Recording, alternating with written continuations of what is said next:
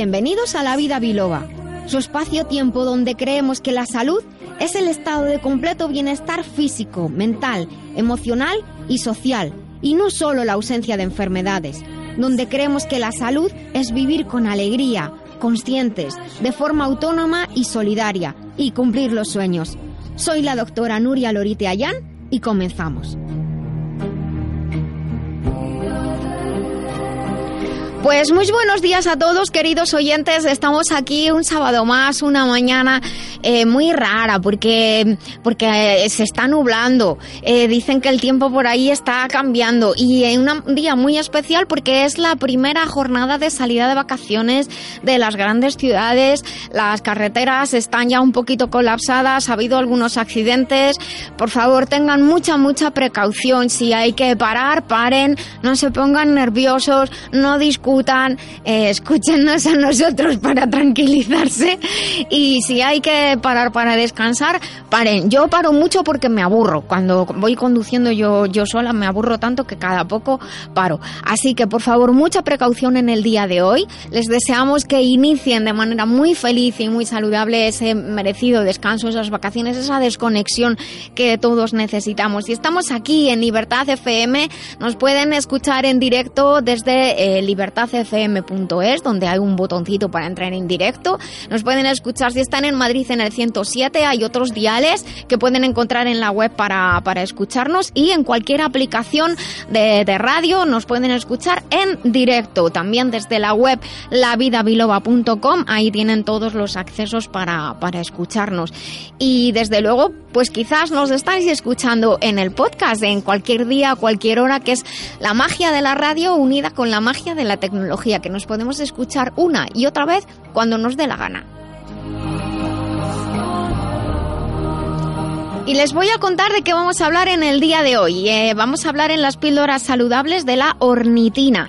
En la despensa que compensa hoy con Antonio Zarza, nuestro nutricionista, vamos a hablar sobre los brotes, los germinados, que muy poca gente conoce, aunque se han puesto muy de moda. En estilo de vida, hoy vamos a hablar eh, sobre un tipo de vida diferente para la mayoría. Eh, ¿Cómo es la vida sin el sentido de la vista? Seguro que alguna vez se lo han preguntado. algunos somos hipermiopes y entonces nos hacemos un poco a la idea, pero no tanto yo estoy entre ellas, que yo siempre digo, ¿cómo vería yo el mundo de pequeña? Porque no veía tres en un burro. La verdad, tenía mucha, mucha graduación. Pero bueno, seguro que nuestros oyentes alguna vez se lo han planteado, incluso han hecho el experimento. Y gentilmente, eh, nuestro invitado, realmente nuestro versátil escritor Alberto Gil, que ha venido hoy a, vivir la vida biloba con nosotros, se ha prestado a, a contestar a las preguntas que le hagamos y a compartir con nosotros su experiencia de vida. Buenos días, Alberto. Buenos días, Nuria. Un placer estar aquí.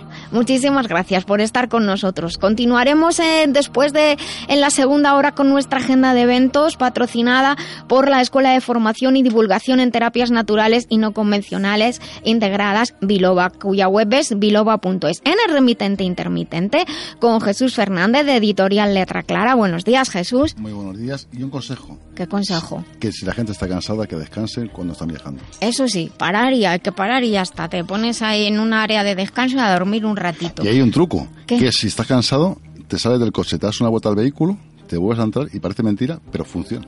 No sé, yo prefiero parar y parar, sinceramente. Eh, también tenemos a María del Carmen Aranda. Buenos días, María del Carmen. Hola, muy buenos días. Muy contenta de tenerte, de tenerte aquí. Y en el remitente intermitente, desde luego que hoy entrevistaremos, como digo, a Alberto Gil. También hablaremos de cuidados de salud, consejos para el bienestar, de esos que sé que, le, que les gusta tomar notas, y atenderemos sus consultas, las que nos llegan desde la web lavidabiloba.com y también nos llegan a través de las redes sociales, donde les recuerdo que somos La Vida Biloba. En Facebook, en Twitter nos pueden encontrar. Tienen a su disposición todos los episodios grabados, incluso con información extra en la web lavidabiloba.com.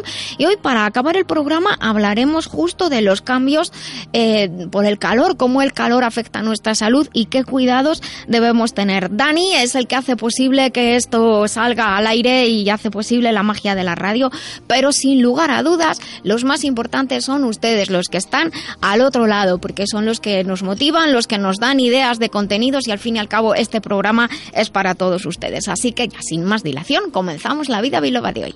Llama a la vida biloba, que con rigor y con humor te ayuda la doctora a que te encuentres mejor. Sea un dolor engorroso o un simple ataque de tos, 915757798 o 915757232.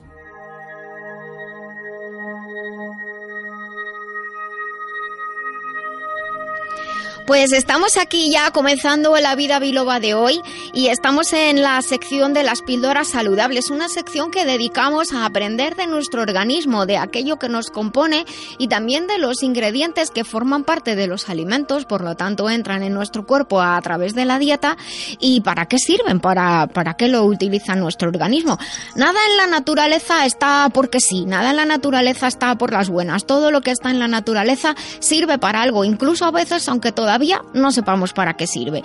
Y hoy vamos a hablar de un aminoácido que tiene un nombre muy gracioso que se llama ornitina. ¿Es gracioso o no? ¿Y queda simpático? Queda simpático. Bueno, la ornitina es un aminoácido que, como todos los aminoácidos que están en nuestro cuerpo, eh, tiene que tener la estructura de la forma L, porque si no, no lo podríamos eh, asimilar. Tiene un papel destacado como sustancia portadora en el ciclo de la urea. ¿Qué es el ciclo de la urea? Pues es la forma que tiene nuestro organismo de liberarnos del amoníaco que se forma como residuo en el metabolismo de las proteínas. El amoníaco, lo he comentado otras veces, es tóxico, ¿verdad? Cuando lo usamos en casa para limpiar, marea, eh, es tóxico para el cuerpo. Y lo eliminamos el, a través de la orina, como digo, eh, utilizando ese ciclo de la urea en el cual participa, entre otros, la ornitina. El nombre ornitina, Jesús, tú que eres el sabido en estas cosas, procede del griego ornis, que significa ave, y se forma a partir de la L-arginina, que, que es un aminoácido no esencial. La L-ornitina se obtuvo por primera vez en laboratorio por en 1877 a partir de heces de pollo y la producción industrial de la herniornitina se obtiene por hidrólisis de la arginina en un medio, en un medio alcalino. Esto es toda la química que os puedo contar para que no me odiéis. muy bien todo eso que me estás contando, pero ¿cuáles son los beneficios de los suplementos de ornitina? Pues mira, de hecho la ornitina es uno de los, de los aminoácidos que se utiliza como suplemento. El cuerpo utiliza la ornitina para apoyar al sistema inmunológico, para la cicatrización de heridas y para parar el hígado. Parece que además también tiene una función relacionada con la utilización de la insulina y por ello con la eh, obtención de un mejor nivel de energía. Algunas personas toman suplementos de ornitina porque les puede ayudar al corazón, a la piel y a diversos tejidos y glándulas del cuerpo. Eh, ciertos pacientes a, a menudo con frecuencia utilizan este suplemento después de una cirugía porque hemos dicho que puede ayudar a la curación de las heridas y también la ornitina está asociada con la producción en el cuerpo, fíjate, de la hormona de crecimiento. De hecho, también algunos utilizan la ornitina para ayudarnos a dormir mejor.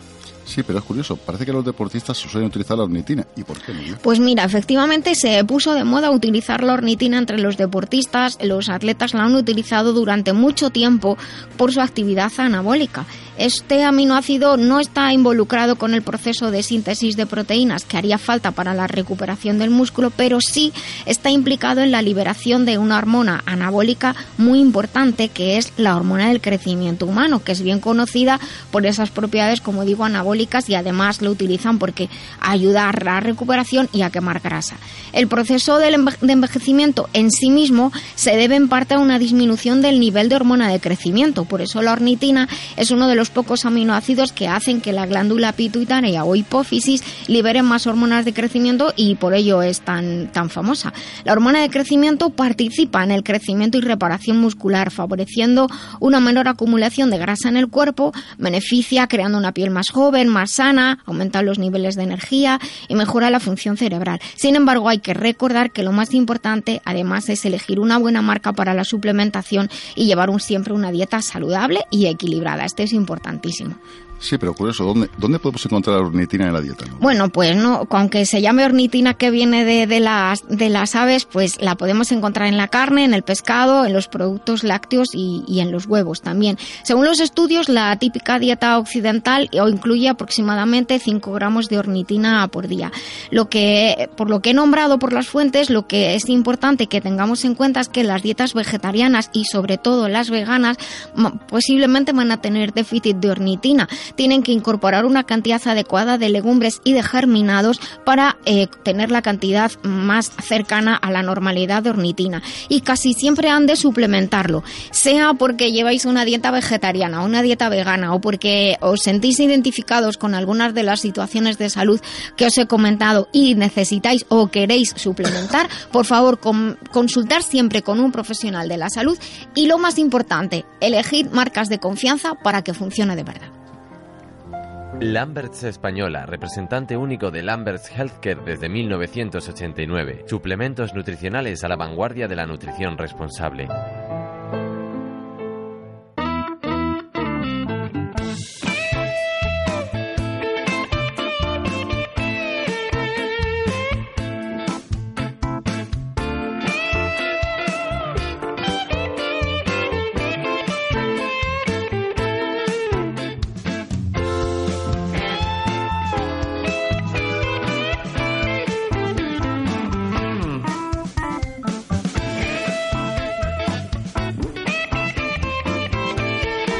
Pues continuamos aquí en La Vida Biloba en Libertad FM y les recuerdo los teléfonos del programa porque tenemos varias maneras de, contactar con nosotros a través del Facebook, de Twitter, donde somos La Vida Biloba. Tenemos un WhatsApp donde nos pueden escribir, pero envíennos mensajes, eso es lo más directo porque lo tenemos aquí en el estudio, es el teléfono 622 56 56 07. y luego tenemos los teléfonos del programa por si algo quieren comentar de la que estamos hablando, que es el 91 575 7798 o el 95 575 72 3-2. Así que muchas maneras de hablar. El más rápido, el más directo, por lo menos para comentarnos por escrito sus ideas o plantear sus preguntas, el 622 56 56 07. Y estamos aquí en, en la despensa que compensa. Estamos eh, ahora mismo, son las 12 y 17, las 11 y 17 en las Islas Canarias, otra hora en los países. ¿Sabéis que nos escuchan en un montón de países? ¿En todos los continentes? Sí, Sí, porque me lo han dicho. Sí, sí. Eh, sí, pues mira, desde Japón, eh, Estados Unidos, Sudamérica, Australia. El otro día estuve poniendo en un mapa todos los sitios de donde llegaban las escuchas y los comentarios los siguientes y yo misma dije, madre mía, esta vida viroa cuánto da de sí. Oye, estoy muy contenta, así que felicidades a todos, chicos es un trabajo de todo. La artífice eres tú, simplemente te acompañamos. Bueno, muchas claro, Además es que son cosas muy interesantes las que dices, Nuria, y hmm. son cosas para el cuerpo, para la mente, para el espíritu. Y la cultura, que es importantísima. Para mí es, salud y cultura, conocimiento, va, va todo, va todo de, la mano. Pues hoy vamos a hablar en nuestra despensa que acabamos de abrir, vamos a hablar de, un tipo de, de alimentos que no todo el mundo utiliza, aunque antes lo utilizábamos los frikis que comprábamos comida rara, pero ahora ya los hay enlatados. Vamos a hablar de los brotes y de los germinados. Y, para eso, pues tenemos a nuestro querido Antonio Zarza al otro lado del teléfono. Esta sección hoy va a resultar muy refrescante a la par nutritiva, porque los brotes y los germinados son alimentos que en realidad ya de por sí, eh, como los comemos en crudo, están muy fresquitos, aunque se pueden, se pueden cocinar. Y nos vienen muy bien para complementar las ensaladas del verano, aunque se puede utilizar en cualquier época del año, en ensaladas tibias, eh, se puede eh, se pueden saltear, ya vamos a darles muchas recetas. De hecho, hay muchas culturas, en la cocina china, por ejemplo, los brotes se utilizan eh, con, mucha frecuencia en, en, muchos platos. Los brotes o germinados normalmente son de leguminosas y son una forma saludable de introducir nutrientes puros sin modificación ni alteración en nuestra dieta. Son nutrientes puros. Fijaos que es una semilla que vamos a hacer que germine. Esto quiere decir que consumimos la planta viva, casi con la misma proporción en vitaminas y minerales que posee la semilla e incluso más, porque en el proceso de germinación se crean nutrientes nuevos, se crean componentes nuevos porque ha de dar lugar a una planta completa. Entonces, el germinado todavía, eh, si cabe, más nutritivo que la semilla en sí. ¿No es así, Antonio? y además posee una ventaja en el cual el nivel calórico es muy bajo. Sea, que los hidratos de carbono de la semilla se han transformado prácticamente en fibra, que es lo que el brote de, leguminosa posee. Exacto, que hace así que sea como un poquito, es, de hecho es, es rígido. Pero háblanos de las propiedades de los brotes de, de leguminosas, Antonio. Como he comentado, son bajos en calorías, por lo que son ideales para apoyarnos en la pérdida de peso. Y nos aportan una gran cantidad de fibra soluble e insoluble, por lo tanto, para las personas que poseen estreñimiento también vienen muy, muy bien. Además, fíjate, favorecen la digestión gracias a la gran cantidad de enzimas que poseen. Tienen también un nivel elevado de vitaminas del grupo B y también un nivel elevado de minerales. Vamos a comentar a nuestros oyentes algunos de los brotes que podemos encontrar en el mercado, porque por suerte ahora son más, ¿verdad? Empieza tú. Pues sí, mira, voy a hablar de los brotes de alfalfa. Eso me encanta. presenta un, un, sabor suave y fresco. Son muy delgaditos y largos y podemos emplearlos para la decoración de las ensaladas pero se comen. Sí, yo, yo me lo... No se, dejan, al lado. No se dejan al lado. Los adornos, los adornos también se comen. Yo voy a hablar de los brotes de, de soja. Se pueden utilizar en ensaladas de toda clase. Su textura, por esa fibra que nos ha contado Antonio que, que, se crea, eh, por la fibra que se crea, su textura es muy crujiente, es un poquito acuosa. Se pueden emplear también salteados, sobre todo cuando cocinamos, bueno, en sartén o en wok. Eso sí, una vez cocido, pues tenemos que saltear muy rápido, por eso utilizar en wok, porque si los cocinamos mucho tiempo, pues como suele pasar con las vitaminas y eso, se van a perder algunas de las vitaminas. Pero si salteamos muy rápido, que es la idea de, cocinar con el wok, se quedan más crujientitos y no pierden los, los minerales. Yo voy a hablar del fenogreco. A ver son muy, muy parecidos a la soja y de hecho sus propiedades nutricionales son idénticas. Eso sí, son más amargos y su, su textura es mucho más crujiente. Y se suele emplear en la comida india y también en la comida griega. Qué rica, madre mía. Bueno, los brotes de lentejas y garbanzos. Esto para mí fue todo un descubrimiento. Los brotes de estas legumbres tienen una ventaja frente al consumo de, de, la semilla, de la lenteja o del garbanzo. Y es que evitamos las flatulencias, ya que el brote no suele dar flatulencias y además nos proporciona gran cantidad de vitaminas, minerales y proteínas como nos da la legumbre en sí. Y su contenido calórico es menor, es menor el del brote que el del el, garbanzo o la lenteja cocinada. Como digo, para mí ha sido todo un descubrimiento porque están riquísimos. Dime, Voy a hablar de la mostaza. De la mostaza. Sí, sus brotes son muy finos y están buenísimos.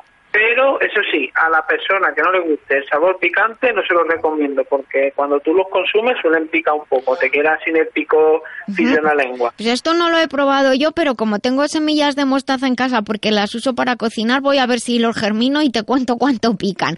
Háblame de los brotes de quinoa. Pues muchas personas piensan que es un cereal, pero en realidad no lo es, por la especie es más parecida a la remolacha. Y, aunque parezca que tiene un aspecto de cereal o legumbre, pero aún así no, no lo es, efectivamente. Hemos de decir que los brotes de quinoa poseen muchas propiedades, unas propiedades increíbles. De hecho, la quinoa se sabe que tiene una gran cantidad de vitaminas, minerales, proteínas y va muy bien para enriquecer las ensaladas. Y además, si los añadimos, podemos enriquecer tanto un plato que podría ser un plato único. No, no nos hace falta mezclarlo con alimentos de origen Efectivamente, la, la, quinoa es un alimento muy, muy rico en nutrientes. Y por último, cuéntame de los brotes de sésamo, que también son chiquititos, chiquititos. Estos son muy pequeños, muy pequeñitos, parecen hilitos y son muy, muy sabrosos. Y son geniales para, polvorearlos sobre cualquier comida, como la levadura de cerveza. Bueno. ¿Tú pues- delante sueles poner levadura de cerveza a la comida? Sí. Bueno, yo no lo hago mucho eso de poner levadura. Los brotes sí, la verdad. Hmm. Pero bueno, voy a, voy a, voy a probar lo que me dices. Eh, espero que les haya gustado esta sección de hoy, porque todo el mundo conoce y además, pues sí que los podemos conseguir enlatados los brotes de soja, pero los demás no son tan fáciles de conseguir. Ahora ya sí podemos conseguir algunas mezclas, los de alfalfa sí, los de lenteja también y los de garbanzo también. Y también pueden comprar un germinador y hacerlo ustedes en casa, que tampoco es tan difícil, porque no sé si os acordáis que cuando éramos pequeños en el cole poníamos los yogures con algodón ni agua y germinábamos las judías, ¿no? O hacíamos también, dijéramos, como si fuera un teléfono. Ah, bueno, pero... Y las, las, las judías que salían, o los garbanzos, Sí. con el algodoncito que salía ese Claro, es- rabito, eso nos lo podemos comer, ¿no? Eso es el brote justo. Claro, Claro, claro. ahora te das cuenta. Mira, Antonio, acabamos de abrir un mundo desconocido a nuestros colaboradores. Bueno, pues te cuento, Antonio, que el, el próximo el próximo programa, como estamos hablando de, de cosas que ayudamos para las ensaladas, alimentos fresquitos que también se pueden utilizar todo el año, vamos a hablar de los distintos tipos de maíz y de sus usos. ¿Te parece? Venga, bien, pues muy perfecto. Venga, pues ya está. Pues hala, continuamos nuestro programa. Muchas gracias, un abrazo muy grande y que tengas un feliz día, que sé que estás trabajando. Adiós, adiós. Hasta luego, un abrazo muy grande. Cuidar la salud de forma integral, atendiendo al cuerpo, mente y emociones, es un camino que realizamos con Master Life. Master Life es una línea de complementos nutricionales con más de 30 años de experiencia en el cuidado del bienestar integral, con responsabilidad y uniendo ciencia y tradición. Encuentra más información en masterlife.info. Master Life, maestría para cada momento de la vida.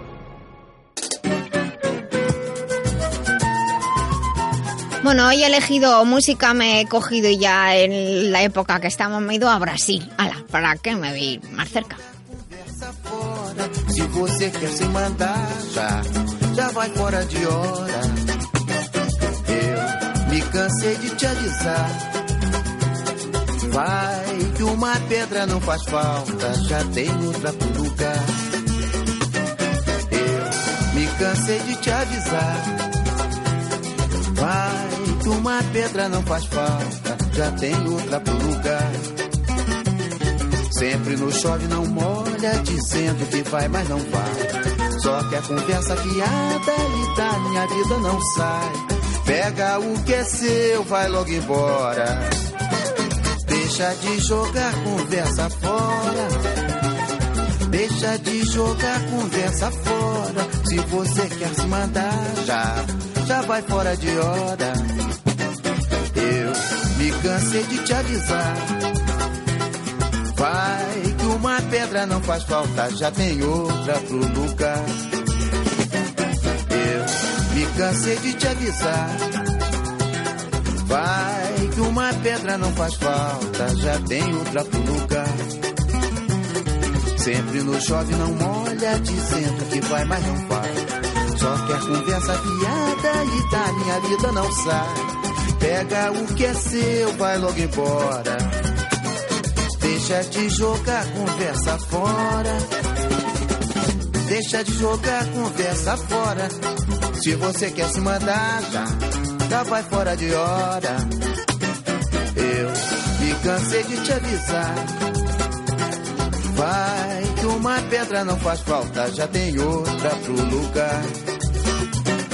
Eu La vida biloba se vive en las redes. En Facebook y en Twitter nos llamamos La Vida Biloba. En la web lavidabiloba.com accede al podcast o envía tus comentarios y consultas. Doctora Lorite, ¿el hígado es esencial para la salud equilibrada? Así es, por eso recomiendo Master Life Green. Y por curiosidad, ¿por qué se llama Green Verde? Porque según la medicina china, el hígado y sus funciones se relacionan con cómo crecen las plantas y por ello con el color verde. ¿Y cómo percibimos esta idea en nuestra vida? Pues mira, por ejemplo, el movimiento armónico y la agilidad física y mental dependen del hígado. También la digestión, el ciclo menstrual, la creatividad, las emociones, todo lo que tiene que fluir con armonía depende del hígado. Pues ya lo saben, Master Life Green, porque un hígado saludable es esencial para el bienestar y la armonía. Master Life Green en masterlife.info.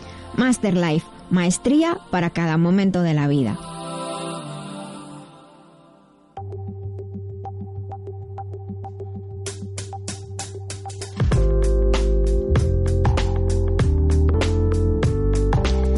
Pues continuamos aquí en esta bonita mañana de sábado cuando son las 12 y 29, las 11 y 29 en las Islas Canarias y siempre decimos que el momento que hayas elegido para escucharnos y nosotros felices y contentos de poder acompañarte.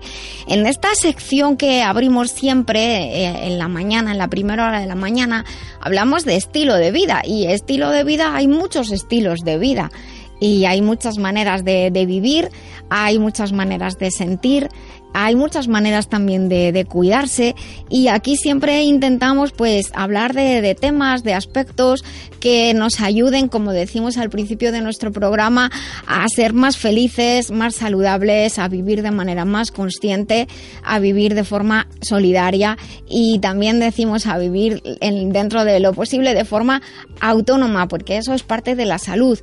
Y cierto es que hay algunas circunstancias en la vida en la que, eh, bueno, pues no disfrutamos al 100% de todos los sentidos que, que tenemos. Hay personas que a lo mejor no escuchan bien, hay personas que no ven bien, hay personas que no pueden hablar bien o no pueden hablar en absoluto.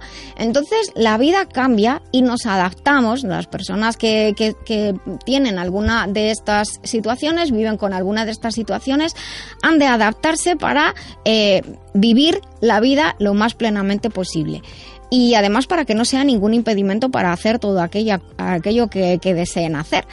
Eh, pero siempre hay un, hay un tópico que me gustaría, eh, me gustaría eh, preguntar y me gustaría eh, hablar hoy aquí con Alberto Gil, que se ha prestado amablemente, ha venido invitado como escritor, pero le he pedido que, que si podía hablarnos de, pues lógicamente, de, de- de la experiencia como persona que precisamente, digamos que lo que falta, por así decirlo, es el sentido de, de la vista.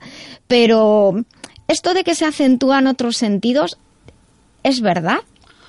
Para... Eh, buenos días, en primer lugar, y muchas gracias. Eh, esto de los sentidos, pues como todo, eh, si uno lo ejercita, Sí. se desarrolla. Por regla general, eh, utilizamos los sentidos en la medida que, que lo necesitamos en nuestro día y dependiendo de nuestras circunstancias personales o vitales. Si falta uno de ellos, por la ley de compensación, el resto de sentidos deben de desarrollarse, pero no es algo automático que Hay ese que es un error que uno se crea como no veis oís más eh, tocáis mejor tenéis mejor paladar. Mm, yo no tendré mejor paladar si no lo ejercito. Yo no tocaré mejor si no eh, toco.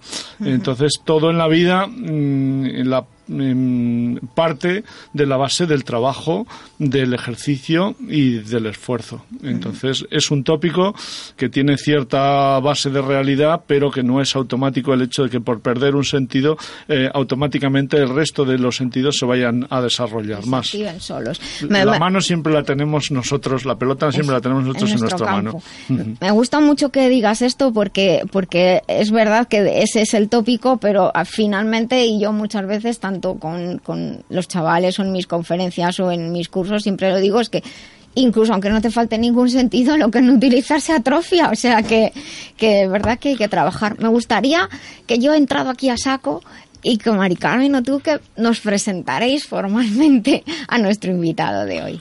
Bueno, Alberto Gil, eh, él es eh, escritor. Eh, nos conocimos en la ONCE precisamente y es una persona admirable. Eh, ya tiene como tres libros eh, escritos, ¿no? Y eh, ha sido invitado para la sección del programa Remitente Intermitente eh, con eh, Jesús Fernández. Y sí me gustaría preguntarte, Alberto, ¿tu ceguera es de nacimiento o fue con posterior? ¿Has visto alguna vez?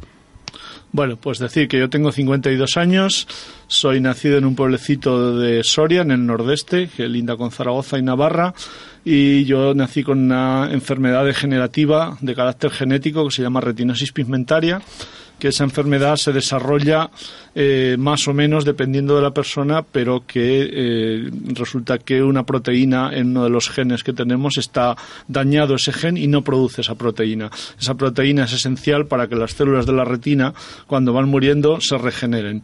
Al yo no tener esa proteína, las células se mueren y voy perdiendo vista. Eh, en principio, lo primero que se pierde es la visión periférica, de tal manera que es característico de las personas con retinosis pigmentaria, que miremos como si fuera a través del caño de una escopeta. O sea, una visión en principio con buena agudeza, pero muy concentrada en el centro.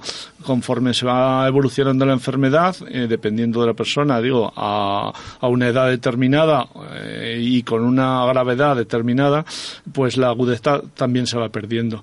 Eh, esa es la, la, clave. Entonces yo nací con ella, vi mmm, no bien, pero más o menos veía hasta los 20 años y a partir de los 20 años tuve un empeoramiento notable y a partir de entonces ya pues llevo diría que 30 años sin ver prácticamente nada, más allá de un puntito de luz cuando hay una bombilla encendida o de un poquito de resplandor cuando hay sol. Y, y Alberto, en ese momento cuando te dicen los médicos, estás perdiendo la vista, ¿qué, qué sentiste? ¿Qué dijiste tú? ¿Cuál fue tu pensamiento? Bueno, yo que, más bien fue a mis padres a los que se lo dijeron, porque claro, yo lo que era experimentar eh, la experiencia de que yo me daba cuenta que había cosas que, que, no las veía y que me daba golpes o tropezaba o me perdía y conforme iba evolucionando la enfermedad pues iba perdiendo más vista, iba dándome más golpes, iba perdiéndome más cosas, lo que un año veía al año siguiente no lo veía. Es indolora la enfermedad, que esa es una ventaja, pero sí que es evolutiva. Entonces, bueno, lo que uno siente pues es que, que el mundo pues se acaba, que todo es muy complicado, que voy a dejar de hacer muchas cosas que quería hacer, que mis sueños no se van a poder cumplir y eso es lo que uno piensa en el momento, hasta que uno se empieza a poner en marcha, asume lo que tiene y empieza a caminar y ves que eso era un error, que los sueños, si no todos, la mayoría de los que uno tenía, no solo no se cumplen, sino que al revés se cumplen y además ayudas a que otros que creen que sus sueños son imposibles los consigan. Bueno, te llaman Albertito. Albertito, soñador en compañía. Desde luego no se, no se te pone nada por delante. Él es que nunca se rinde, eh, Nuria, eh, uh -huh. nunca se rinde y siempre invita a marchar hacia adelante. Peregrino de caminos, acariciador de metas y sibarita de la sencillez y la esperanza. Oye, ¿y dónde, que nos has contado antes con el micrófono cerrado, dónde has estado, qué has estado haciendo estos últimos días que me has dejado alucinada que yo no lo haría, desde luego? Bueno, yo soy una persona como, bueno, eh, quitándole la, el envoltorio de la poesía, sí es verdad que mi carácter es bastante atrevido, eh, pero siempre con los pies en el suelo. Eh, he tratado siempre de acumular experiencias y la última de la que habla Nuria es que este fin de semana pasado eh, tuve ocasión de practicar por primera vez el rappel. Pues eso no es con los bueno. pies en la tierra mucho, ¿eh? con los pies en la tierra, unas veces física y otras veces mentalmente. Mentalmente. pero bueno, sí que al menos intentar atesorar experiencias y sensaciones que complementen la, la, la pérdida de, de, la visión. Pues, y que una cosa que te quería yo eh, comentar, has hablado de cuando eras, de cuando eras niño y es verdad que, que, cuando somos niños, si no nos han eh, explicado bien o no nos han, digamos, educado bien, eh, a veces cuando tenemos alguna carencia, pues se ríen mucho de nosotros. Mm. ¿Tú fuiste un niño que sufriste en ese sentido? Sí, sí, sí. Sufrí bastante exclusión, marginación, rechazo, pero bueno, eh, ciertas cicatrices quedan y ahí están, pero creo que al final lo que debe de primar es el futuro, uh -huh. eh, con la base del aprendizaje, y con la experiencia, con valores y con espíritu de superación. Evidentemente, no sé si por suerte o por desgracia, todavía lo que es diferente genera rechazo. Sí. Y bueno, quizá yo al no ver, o quizá los que no vemos, porque tenemos que ver de otra manera, eh, no nos distraemos con la apariencia y vamos más al interior eh, y, y, intentamos no caer en ese, en ese vicio ¿no? de rechazar lo diferente porque nosotros somos ya de por sí diferentes, aunque todo el mundo en sí es diferente. Cada persona es distinta, claro, eso es cierto. Pero bueno, sí, sí, de niño sufrí marginación que por mi carácter o por suerte o por lo que sea, eh, hizo que no acumulara rabia o acumulara odio hacia los que eh, me estaban marginando o venganza, sino que me eh, hacía que me prometiera a mí mismo que les demostraría que estaban equivocados. ¿no? Eh, no, no era un espíritu de venganza en el peor de los sentidos, sino venganza en el sentido positivo de decir esto que me están diciendo que yo no puedo hacer, un día les demostraré que lo puedo hacer y, lo he podido hacer, evidentemente. ¿Tenéis algún tipo de protocolo en la ONCE para personas eh, que acaban de sufrir el impacto de, la información que no van a poder ver eh, para ayudarles y que se vayan integrando? Bueno, evidentemente en, España gozamos de la 11, cosa que no está en otros países y es, eh, es un mundo complejo y difícil de explicar en dos minutos, pero sí, eh, cuando una persona tiene una discapacidad visual, eh, sea en cualquier eh, de, de los estadios de la vida, la ONCE tiene profesionales que saben actuar para compensar esa pérdida de visión en los distintos, como digo, estadios de la vida y dependiendo de las circunstancias, no se puede actuar de la misma manera con un niño que ha nacido Exacto. ciego, a con una persona mayor que pierde la vista por la degeneración de la propia edad o alguien que tiene un accidente o una persona que está trabajando u otra que, que no trabaja. ¿no? Claro, Entonces, porque no es igual claro. desde la infancia que de, pronto, como la ONCE dices, tiene muchos programas de atención individualizada eh, que adecúa los servicios y, y los distintos tratamientos, tanto psicológicos como terapéuticos, como de rehabilitación, adecuados, como digo, de forma individual a cada persona. Tengo aquí una pregunta que está llegando por WhatsApp y que estoy, estoy leyendo al mismo tiempo que, mira, me dice, eh, como alguien que vive su mundo, leo tal cual, ¿eh? Como alguien que vive su mundo principalmente desde el sonido, experimenta la música, cree, cree que la forma en la que las personas ciegas experimentan la música es más intensa. Eh, sí, la música evidentemente es una, un lenguaje que para nosotros es muy amigable Eh, y experimentamos, pero bueno, eh, sí que quiero decir que no podemos generalizar. Lo que yo pueda estar contando aquí es mi experiencia, Sí. mi carácter, mis aspiraciones o mi forma de pensar, mm, distintas a la que cualquier otra persona ciega podría contar. Pero cierto es que, por lo general, la música es, como digo, un lenguaje amigable para las personas ciegas porque eh, históricamente hemos practicado la música, nos, eh, nos gusta la música y sentimos la música como un puente, eh, igual que es la literatura, igual que es otra de las otras artes, como un puente entre lo que no vemos y lo que hay a nuestro lado. Y claro, la música, pues dependiendo de las canciones, dependiendo de las melodías, te va a evocar una cosa u otra que al, al no distraernos con lo visual, nos va a ayudar, como digo, en una especie de puente en lo que esa música nos está transmitiendo. Y sí, sí que tiene razón el participante, por cierto, que me encanta ¿no? que, que nos pregunten cosas. La verdad es que ahora mismo, según ha llegado esta pregunta, se me está viniendo a la cabeza un montón de, de, de- de músicos famosos que, que- que Stevie Wonder, a- Ujú. Andrea Bocelli, que un montón de músicos. Bueno, y cuando estuvimos en la ONCE lo- los otros días, El yo me quedé fascinada porque sí. se, se tienen que aprender las partituras de memoria. O sea que.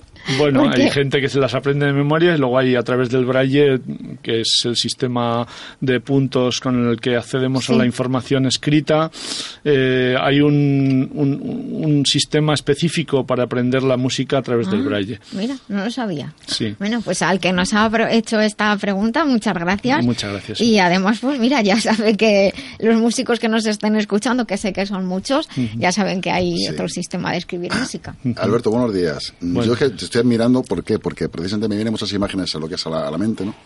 Y una de ellas es cuando realmente vas en el metro o vas por la calle y ves a un ciego, no un invidente, porque eso lo vas a aclarar, a un ciego y le quieres ayudar a cruzar el semáforo, hay gente que tiene la osadía de tocaros o directamente en lugar de preguntaros. Eso, mm, realmente, Alberto, ¿cómo ¿Cómo se puede debemos ayudar? hacer? ¿Cómo debemos hacer? ¿Cómo se puede, tiene que hacer para realmente ayudar a una persona, por ejemplo, a simplemente a cruzar el semáforo o pasar al metro.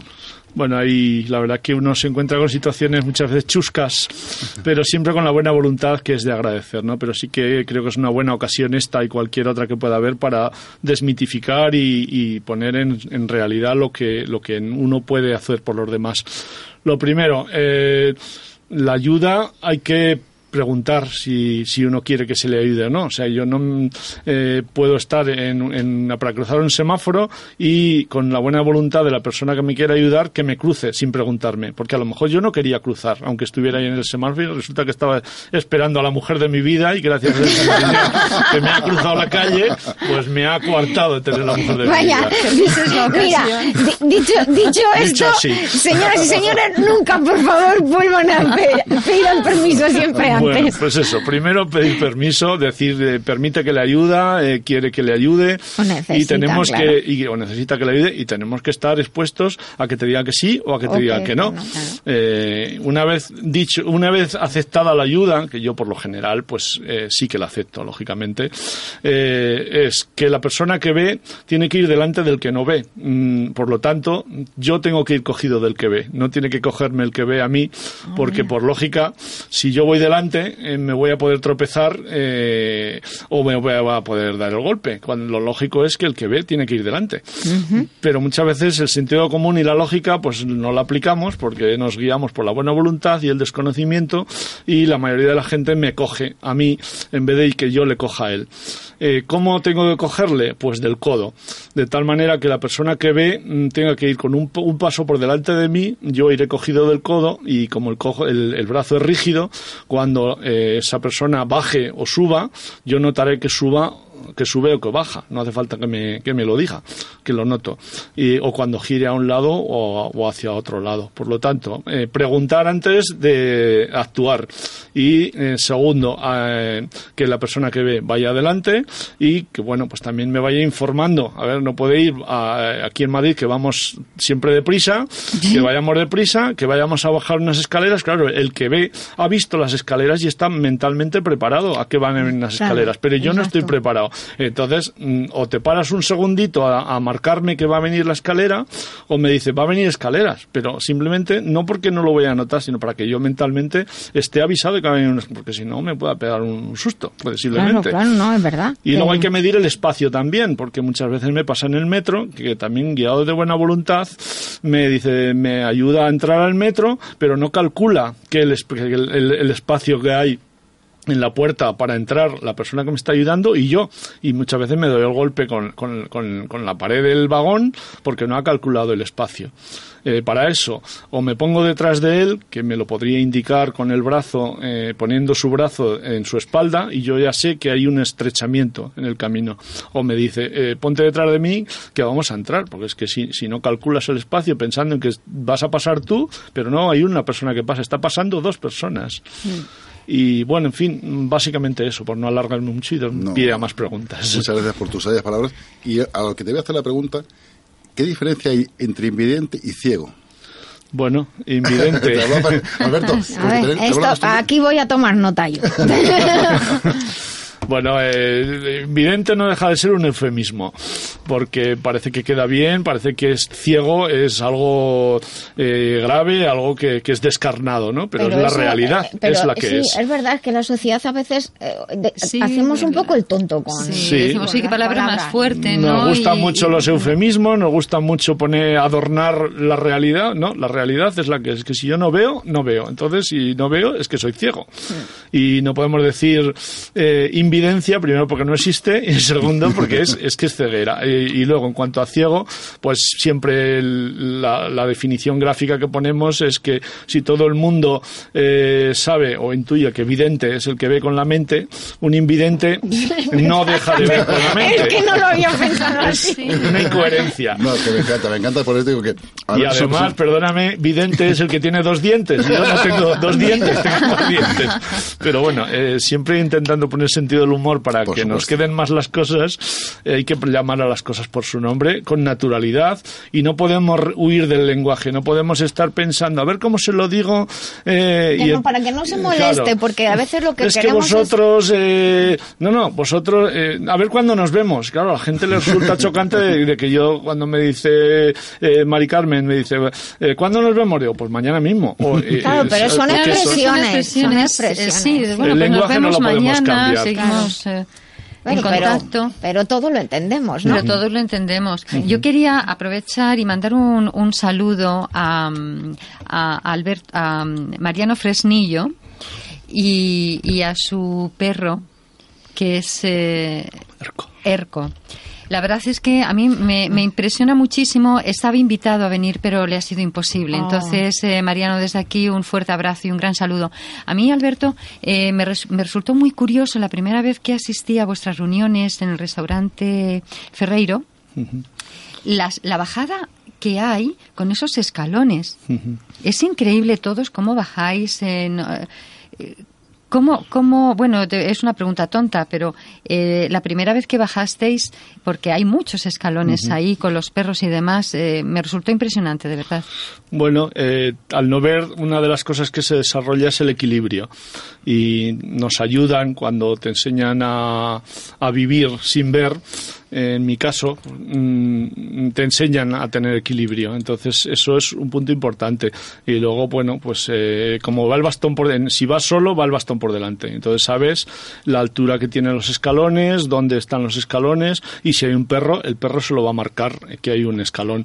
Mm, claro, los perros son estupendos, pero a, la, vez que son estupendos, requieren una serie de cuidados, pues como en todo en la vida tiene sus pros y contras. Yo no tengo perro guía, pues una decisión personal que valoro eh, que con el bastón más o menos me apaño y sin embargo no tengo que prestarle las atenciones y los cuidados a un trozo de metal que se las tendría que presentar al perro.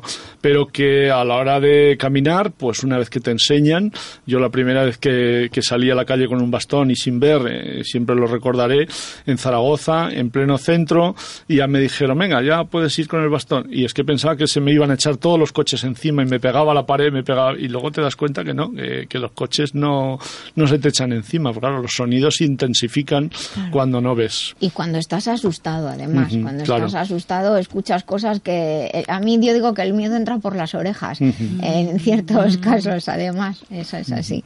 Mira, Alberto, has hecho alusión al tema de los perros, precisamente yo tuve la fortuna y la suerte de tener un perro guía porque la ONCE lo rechazó porque tenía un poquito de displasia, que luego me lo llevé, lo llevé al veterinario y me dijo que no tenía displasia, que era por lo que sea. Lo que pasa es que la ONCE son muy exigentes con los perros para ayudaros a vosotros, eh, Alberto. Hombre, tienen que ser exigentes porque la responsabilidad eh, es grande. El perro tiene que estar en óptimas condiciones y desde que es el adiestramiento en familias, eh, el proceso de adiestramiento de un perro eh, se nos da más o menos a los 20 meses desde que nace en la escuela de perroguía que tenemos aquí en Boadilla del Monte.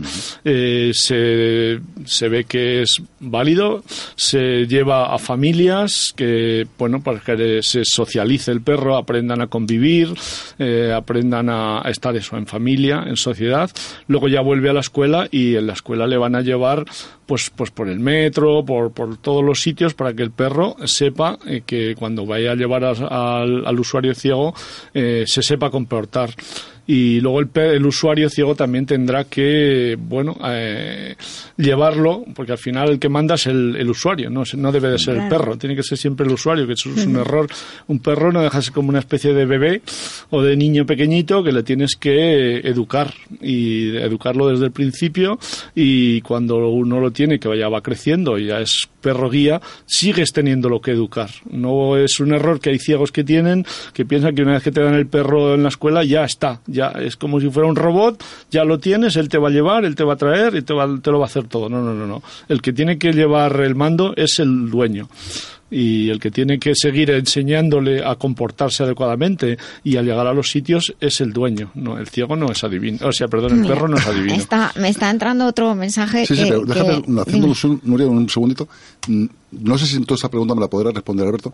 ¿Por qué el 90% de los perros guías son de raza labrador? Sí, pues hay un estudio que las razas más adecuadas para acompañar a usuarios ciegos es la labrador, el golden, un poquito el, el pastor alemán e incluso ahora han hecho alguna prueba con caniche gigante. Eh, al final, bueno, pues tiene que tener una serie de condiciones, porque claro, el perro, mm, cualquier perro guía no vale para cualquier ciego. Tiene que haber una, eh, una conexión total entre el usuario y el perro. Mm, es una unidad lo que le llaman, ¿no? Al perro y al usuario le llaman unidad. Y esa unidad se tiene que componer de esas dos partes, que es la persona y el perro.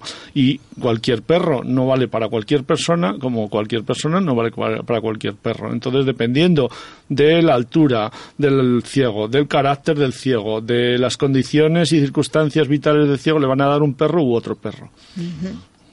La verdad es que, mira, el, el mensaje que está es como estabas comentando lo de lo de salir a la calle, ayudar a cruzar y lo del tema del metro y todo eso. eh, nos preguntan que dice normalmente los que vemos eh, nos vamos moviendo por ya a veces por los túneles del metro casi que sin pensar por dónde vamos que nos lo sabemos de memoria. Eh, entonces vosotros memorizáis todavía más detalles ya. Claro, la memoria se desarrolla, evidentemente. Va- no te das cuenta, pero la, la memoria se activa mm, si, si la practicas, como decíamos al principio. Claro. Si se practica, porque, a ver, no es lo mismo yo que voy bien por el metro que a lo mejor yo si estuviera en mi pueblo de Soria, que no utilizo el metro y que mi entorno es mucho más sencillo del que puede ser una, una gran ciudad. Y para afrontar la complejidad de la gran ciudad se activan los mecanismos pues de la memoria y del resto de sentidos. Y claro, yo tengo memorizadas eh, las estaciones que hago habitualmente, las tengo memorizadas y no necesito preguntar ni necesito. Ahora mismo tenemos una aplicación en el móvil que hay determinadas estaciones que nos dicen cómo hacer el transbordo de un sitio a otro. Entonces, lo- ella- eh, las indicaciones visuales que hay en el metro, ellos las han traspuesto a una aplicación. Y yo, la, para, por ejemplo, hoy, para hacer el transbordo en tribunal a Cuzco, sea, de la línea 1 a la Sí. línea 10, he mirado esa aplicación, eh, me he aprendido, porque yo no había hecho nunca ese transbordo, y lo he podido hacer de forma autónoma gracias a esa aplicación, sin preguntar. Pero bueno, luego, claro, la- lo que uno hace cada día somos animales de costumbres, y Sí, entonces te lo verdad. aprendes y ya no hay que, no hay que mirar. Que a veces nos pasa, no sé si os, os habrá ocurrido a vosotros, que, que vas pensando en tus cosas y de pronto dices, he pasado por tal sitio y no tienes conciencia de haber pasado por el sitio, pero vas en ahí en Ah, sí, automático. Sí, como, Sí. igual que cuando vas conduciendo, eh, llegas al sitio y no te acuerdas De haber- cómo has de pasado por el- por espacio igual. Te quería preguntar, Alberto, eh, oí hace unos días que habíais tenido problemas con algo sobre los semáforos por la noche. Eh, no podíais salir, bueno, podíais salir, pero con grandes dificultades, ¿no? Por el tema este de... Bueno. El tema de los, de sí, los semáforos, como sabemos, los semáforos acústicos ayudan mucho porque, bueno, como siempre hablamos de accesibilidad, la accesibilidad no beneficia solo a las personas con discapacidad, sino que beneficia a todo el mundo. Eh, eso hay que dejarlo claro para concienciar a quien tiene que hacer los bienes, productos y servicios accesibles, que se den cuenta de que no es para cuatro chalaos que eh, lo van a utilizar, sino que lo van- va a ser un beneficio añadido al producto. Dicho eso, metiendo la cuña, Di que sí, has hecho muy bien. eh, a quien, tema de a quien corresponda. Claro, el tema de los semáforos es, bueno, pues es un tema importante para, para nosotros en esta, en esta ciudad. Últimamente estamos observando que los semáforos, curiosamente, eh, hay, físicamente hay dos semáforos, uno en cada lado de la acera. Pues parece que a nosotros se nos quita uno de los dos semáforos y últimamente cada vez más suenan solo un semáforo de los dos. Yo me pregunto que por qué si hay dos semáforos solo tiene que sonar el uno. Eso supone que, claro, con el ruido que hay en Madrid, pues a veces, No aunque suena, casi no se oiga. Pero eso en el, en el caso de, los de los días. Pero es que ya por la noche, eh, a determinadas horas, mm, ya se quita el sonido de los semáforos. A ver, esto se solucionaría y yo entiendo que hay que conjugar la accesibilidad y la autonomía y la seguridad de una persona ciega con la comodidad de quien está cerca de ese semáforo. Yo entiendo que ahora que hace calor, que dormimos con la ventana abierta, que esté hasta la una de la mañana un semáforo pi, pi, pi, cada, cada dos minutos, pues es molesto. Eso se solucionaría y en otras ciudades lo hay, que solo se activara cuando fuera necesario con un mando a distancia. Que yo tuviera un mando a distancia, eh, que yo cuando voy a pasar por ese semáforo lo activara y cuando se pusiera verde sonara y cuando yo hubiera pasado ya dejara de, de- de sonar. Pues es muy buena idea. Claro, muy hay que aprovechar la tecnología. eso te iba a decir que la tecnología, imagino que, y yo sé que en la ONCE en esto son muy avanzados y están mucho por, por la labor de la investigación, que la tecnología Sí. está ayudando muchísimo. Claro, lo que pasa es que el tema de los semáforos depende del ayuntamiento y Ya. es el ayuntamiento el que los controla y el que los pone y los quita y bueno, pues aquí yo no sé si es verdad o no y habría que saber ratificarlo que no se pone esto del mando a distancia, no sé si es por la inversión que necesita, porque el sistema es distinto o porque hay muchos inhibidores de radiofrecuencia Claro, a lo mejor. por seguridad y que porque el mando a distancia va con radiofrecuencia. Claro, en algunos sitios, de hecho, eh, según circunstancias o a lo mejor que venga algún alto mandatario y tal, Mm. Claro. y, y te ponen inhibidores de señal y ni móvil ni Claro. nada. Entonces, bueno, de momento sí que es verdad Bueno, que pues mientras ver esté este sistema, habría que tratar por lo menos mm, de alargar un poquito más la duración de las señales acústicas y además de, man- de que estén el mayor número de semáforos posibles con, ese, con el sistema acústico. Mm, Bueno, pues ya está dicho. A ver, que nos escuchen. Yo tengo una pregunta, Alberto, también, que es realmente la Fundación 11 no solamente son ciegos, hay más gente que, no- que tiene otra serie de anomalías, ¿no? A ver, es que la ONCE es un mundo complejo. es, pues, vamos a decir que da trabajo a 105.000 personas. Tenemos que ir terminando, lo siento, Claro. porque llegan las noticias, pero como luego vamos a seguir Bueno, hablando con él, luego Pues se lo preguntáis. Sí, Seguimos sí. aquí en Libertad FM, estamos en la vida biloba. Les esperamos después de las noticias. Vuelvan todos, que paso lista, por favor. Estamos en la vida biloba en Libertad FM, porque nos gusta ser saludables, ser mejores y vivir en positivo. ¿Quieres saber más sobre la vida biloba o sobre la doctora Nuria Lorite? Visita lavidabiloba.com. Escribe, comenta, participa.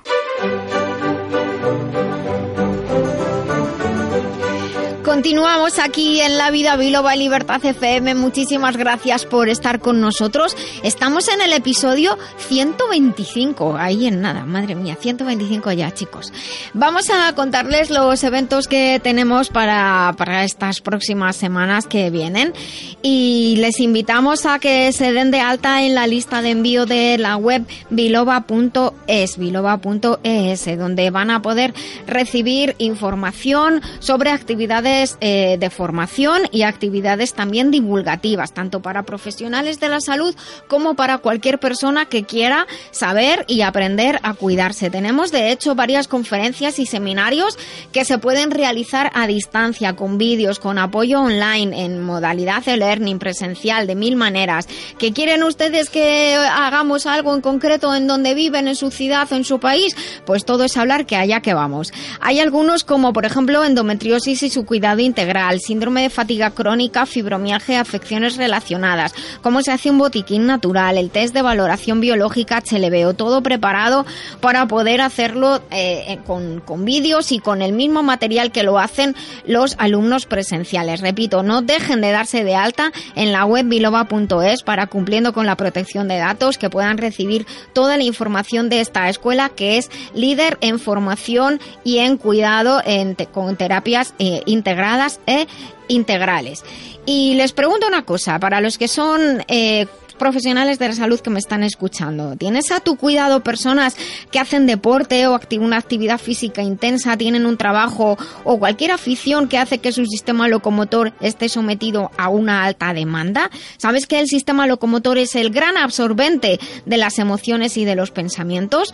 Pues el experto en eh, método local de cuidado del sistema locomotor bajo alta demanda, eh, experto avalado por Bircham International University, es tu formación. Ahora está en promoción porque Biloba inaugura su nueva escuela online y durante los meses de junio y de julio la formación tiene un gran descuento, así que aprovecha. Y también anunciamos que eh, la formación en mujer y salud integradora al sistema NL Enea Biloba ha sido aceptado como máster y está avalado por Bircham International University. El plazo de, pre- de inscripción está ya abierto, está impartido por Biloba y ava- avalado por BIU y toda la información la tienen en la web biloba.es en la sección de cursos de formación. Les recuerdo también que si queréis venir, si quieren venir al, al programa como público, nos tenéis que avisar, nos escribís al 622 56 56 07 y estaremos encantados de teneros aquí con nosotros. Y también que la música es muy importante para nosotros, es parte de nuestra vida, parte de la vida biloba y tenéis una lista de reproducción Spotify que se llama La música del programa La vida biloba, donde hay música de todos los estilos y toda buena. Hala, continuamos. Sabemos lo que somos, pero no lo que podemos ser. Utilizando la MHRP se pueden movilizar recursos y comprender que lo importante no es lo que te pasa, sino lo que tú haces con lo que te pasa. Fórmate con el Instituto de Terapia Integral MHRP o solicita terapia personal con el doctor Benigno Horna, antropólogo y doctor en hipnoterapia, creador del MHRP. Visita la web benignohorna.com. El poder de decidir es el poder de cambiar.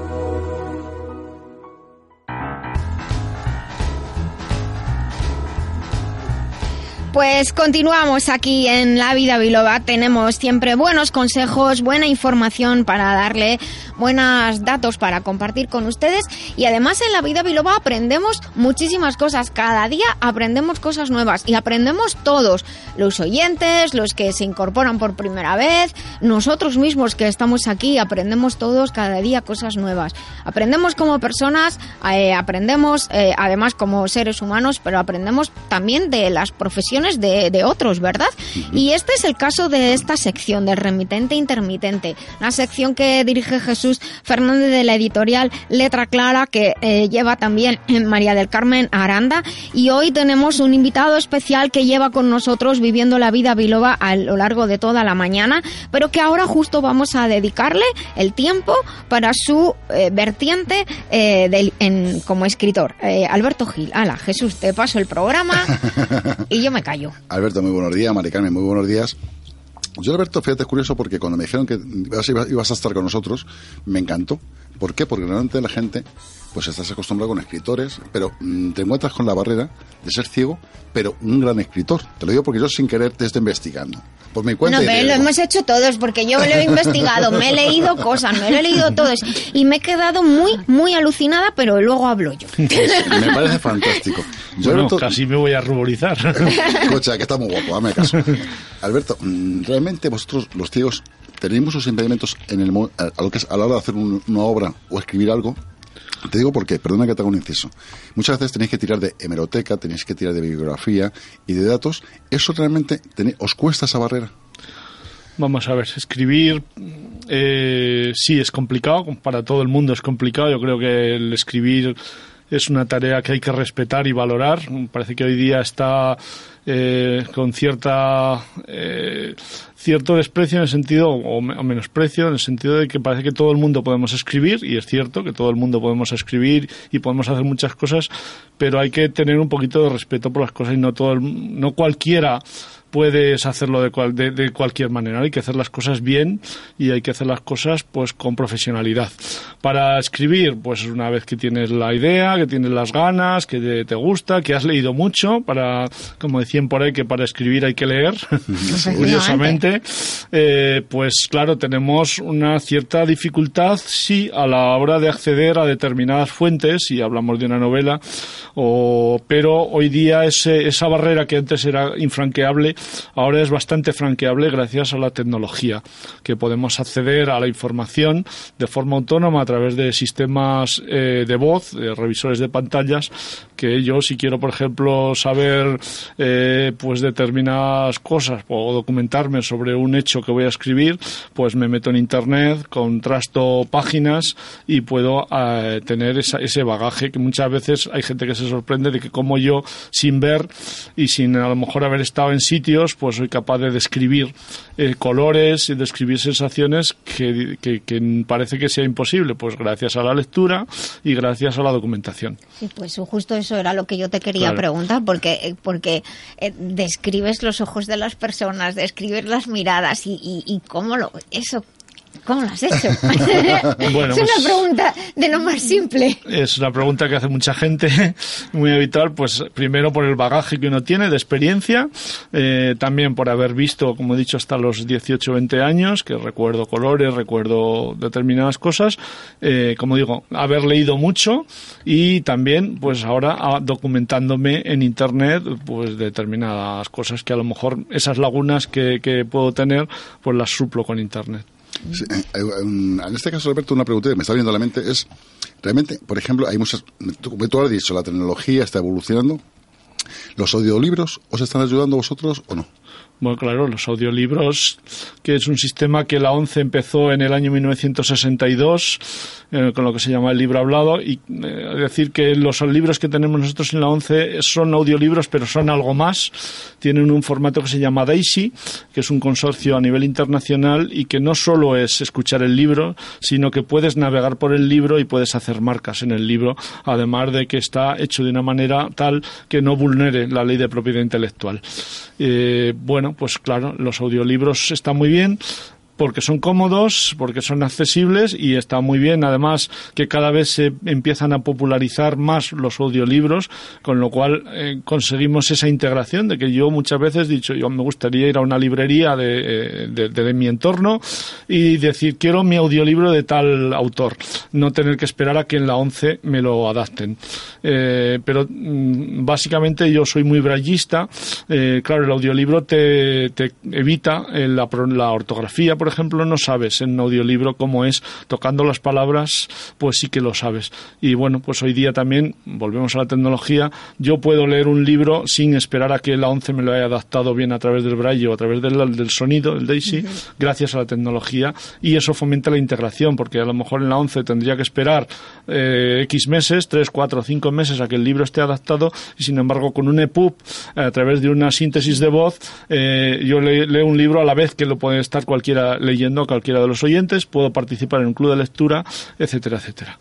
Alberto, eh, tienes tres libros publicados. Háblanos un poquito de ellos.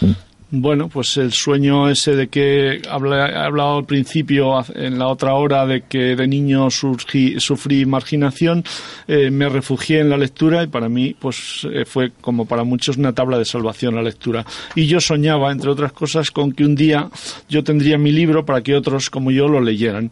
Y bueno, pues eh, primero con formación a través de clubs de, de talleres de escritura, pues bueno, di lugar a mi primer libro en 2012 que se titula Huellas de Luz y que eran un conjunto de relatos que trataban de explicar a través de la narrativa la vida de una persona ciega como yo eh, y mis valores. A partir de ahí publiqué otro con crónicas viajeras, porque yo soy muy viajero, y también con la idea de sensibilizar de que muchas veces la gente me dice que a qué voy a los viajes si no lo veo. Parece que solo viajar eh, consiste en ver, cuando viajar es mucho más que ver. Sentir, percibir Claro. y oler. Pues y publiqué, personas, y- por supuesto, claro. claro. publiqué mis pequeñas odiseas en 2014 y luego seguí escribiendo con otro giro del estilo, porque a mí me gusta probar, me gusta innovar, eh, con relatos de corte gótico, de, en plan decimonónico, que es la partida de cartas y otras historias de la vieja dama, que me dieron un premio a nivel nacional en la 11 y bueno, es el tercer libro. Eh, podría y querría publicar alguno más de poesía, podría, ahora estoy con microrelatos, que parece que también tiene mucha aceptación. Bueno, pues material hay, pero el tema de la publicación es también un mundo muy complicado y a veces bastante frustrante. No me lo digas a mí, que lo conozco bastante bien. Claro. Alberto, una preguntita. Tú también escribes poesía.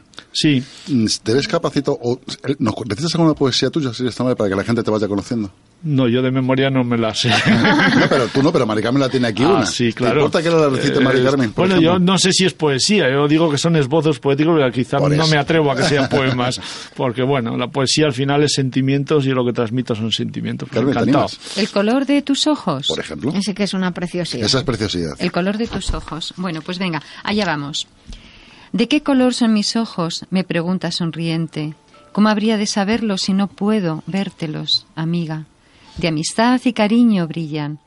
¿De qué color es mi mirada? dices con pícara intriga. ¿Cómo adivinártelo si tan solo percibo tu voz ardiente? Imagino tus grandes lunas de enigma y atracción, con su plateada luz y mágica presencia, de promesas incitadoras que, tentadores, titilan. Imagino tus faros de marina emergencia, con destellos que, entre riscos y acantilados, son salvación.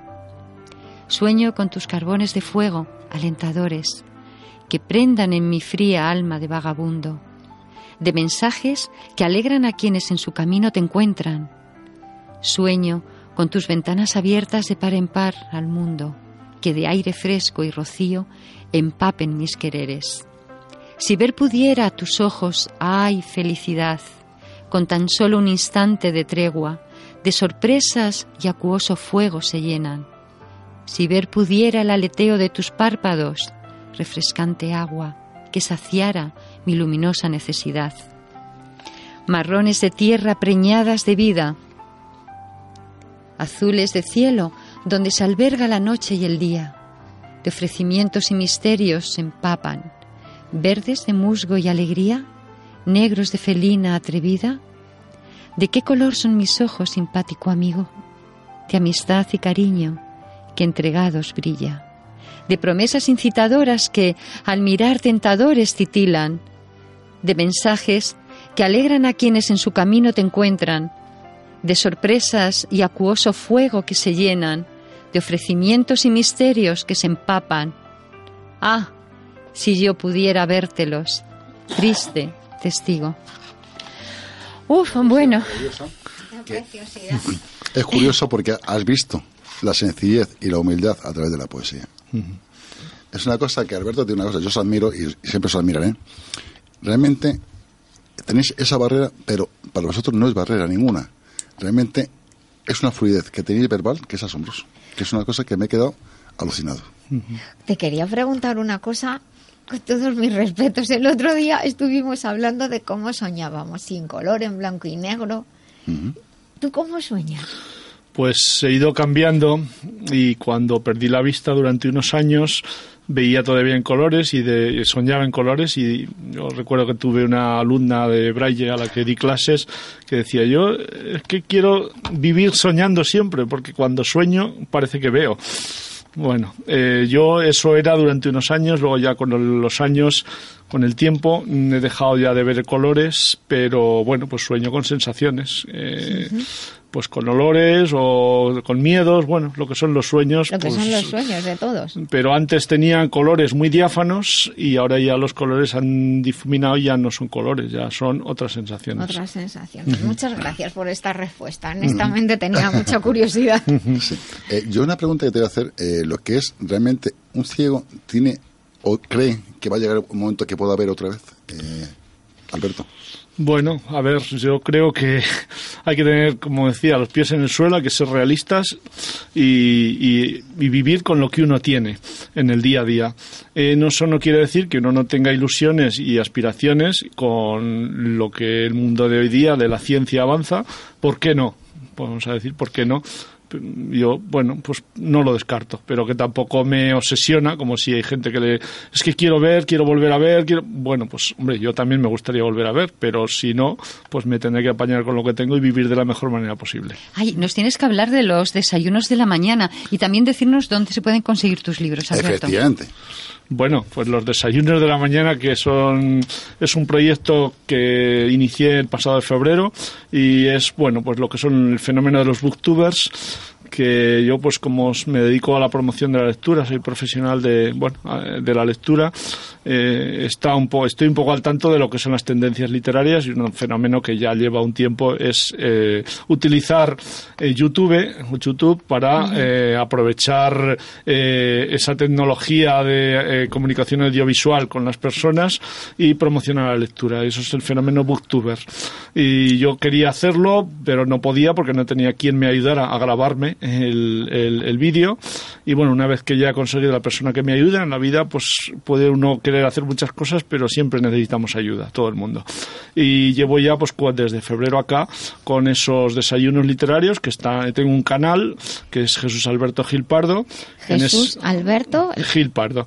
En ese canal voy poniendo cada semana un vídeo pequeño de seis minutos en el que recomiendo un libro, en el que cito un par de frases, eh, bueno, alusivas y en el que cuento una anécdota relacionada con el mundo de la lectura. Ay, yo lo estoy subiendo a Facebook, ¿eh? yo te estoy aquí haciendo de secretaria. Muy bien, muy bien. Ayer puse el último y recomendaba mujer- madrileñas de armas tomar. Eh, recomendé o cité dos frases, una de Helen Keller y otra de Eleanor Roosevelt. Y hablé también de la estatua que hay en la calle Pez número 42 en Malasaña, aquí en Madrid, eh, que es un homenaje a, a la mujer estudiante del siglo XIX. Así es. ¿Dónde se pueden conseguir tus libros, Alberto? Bien, mis libros, pues la verdad que hoy día es un poco más complicado en Internet, en Amazon eh, se pueden adquirir y, y la compra pues casi a través mía, porque eh, como eh, los tres libros han sido con autoedición, eh, pues el problema, el primero sí que tenía distribuidora, pero luego al final me di cuenta que la- las distribuidoras, ya comenté antes que es frustrante el fenómeno de esto de publicar, la distribuidora pues sí, pero que tampoco llegaba y se te quedaba mucha parte. Además yo con mis libros siempre los destino a causas solidarias y bueno, pues ahora al final pues a través mío directamente, que luego diré si eso en mis canales de no, contacto. di- dilo ya, no, dilo ya. datos, ad- admitimos que lógicamente autorizas a lo que es a dar tu información y Claro. si quieres puedes expresarla libremente, incluso dónde se puede dirigir. Claro, claro. Bueno, pues eh, yo tengo Facebook, mi muro de Facebook, que también es Jesús Alberto Gil Pardo.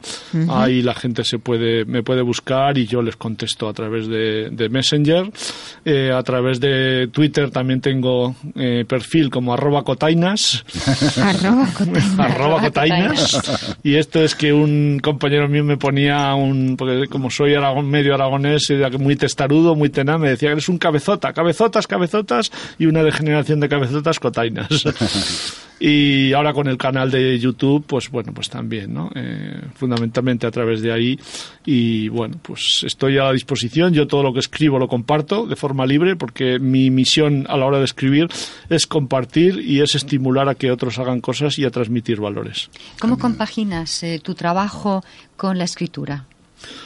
Bueno, pues eh, por ejemplo, escribir, eh, ahora escribo mucho con el smartphone, con el teléfono móvil cuando voy en el metro. Eh, también, bueno, pues escribo por las tardes en casa y, y, en fin, eh, hago lo que puedo.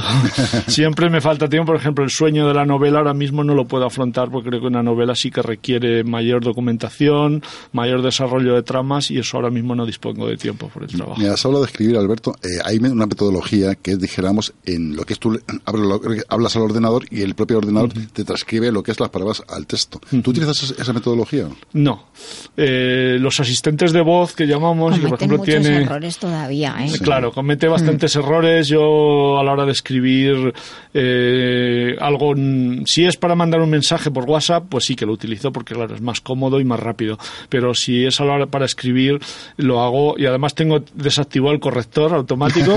Sí, porque WhatsApp evitar- que pones una cosa y luego te sale otra. Entonces, bueno, no, no utilizo el asistente de voz, utilizo el teclado convencional en el ordenador y el ordenador tiene un programa de voz que me va leyendo lo que va apareciendo en pantalla. Mira, hay una cosa que me gusta de tu perfil de Facebook que pone la mejor forma de vencer a los fantasmas es iluminar la soledad y la tristeza con la luz del corazón. Esa frase es maravillosa. Preciosidad. Yo te he pedido amistad ya. Ah, bueno, bueno, encantado. Eh, bueno, es un poco una traducción de la frase famosa del Principito de que lo esencial únicamente se ve con los ojos del corazón. Pues lo creo firmemente y creo que tenemos que aprender a mirar más allá de lo que es la inmediatez de la vista. Y aprender de la gente como vosotros, los que realmente vemos, que en el fondo vemos menos de lo que creemos. A veces estamos más ciegos que, Bueno. que los que no ven. Todos aprendemos y al final es escuchar, eh, contemplar y bueno, y ir un poco poner, intentar un poco poner pausa en este mundo de prisa y de inmediatez. Mira, hay algo que me gusta mucho que se dice de ti, Alberto, y es apasionado de la vida, ciego por enfermedad de los ojos, vidente por salud de corazón, dedicado a transmitir la diferencia que enriquece y practicar la solidaridad que engrandece. Bueno, Qué pues, bonitas palabras. eh, yo es que también pienso que si yo necesito ayuda, yo tengo que ayudar. Y cuando consigo ayudar a alguien, para mí la verdad que es fantástico. Alberto, tú has hecho el tema, el tema del youtuber este. ¿Tú qué quieres transmitir cuando haces realmente un youtuber, por ejemplo? Fama, conocimiento, que la gente te, te conozca. ¿Qué quieres Cuando hace un vídeo, es Sí, lo que quiere sí. decirle. Sí. Yo que quiero transmitir es que la gente eh, practique la lectura, pero no algo como un entretenimiento, sino que la lectura sea esa tabla de salvación a la que agarrarnos y en la que aprender y a través de la lectura además compartir. Me gustaría que fuera algo bidireccional, ¿no? Es, es- es mundo este de YouTube, de las redes sociales, un mundo pues también muy complejo porque hay tantísimas cosas y a veces también digo, jo, es que solo tengo tantas visualizaciones, es que querría llegar más lejos, ¿no? Es- pero eh, lo que quiero transmitir es, es eso, eh, creer en la pasión por la vida, hacer cosas, compartirlas y mm, re- reci- recibir en reciprocidad algo más, ¿no? Enriquecernos entre todos. Bueno, esperamos que podamos ayudarte en esa difusión que que la próxima vez que vengas tengamos que pedirte cita con mucha antelación. Bueno. Que- que- Real- realmente me estoy dando cuenta que las barreras nos las ponemos el mismo ser humano.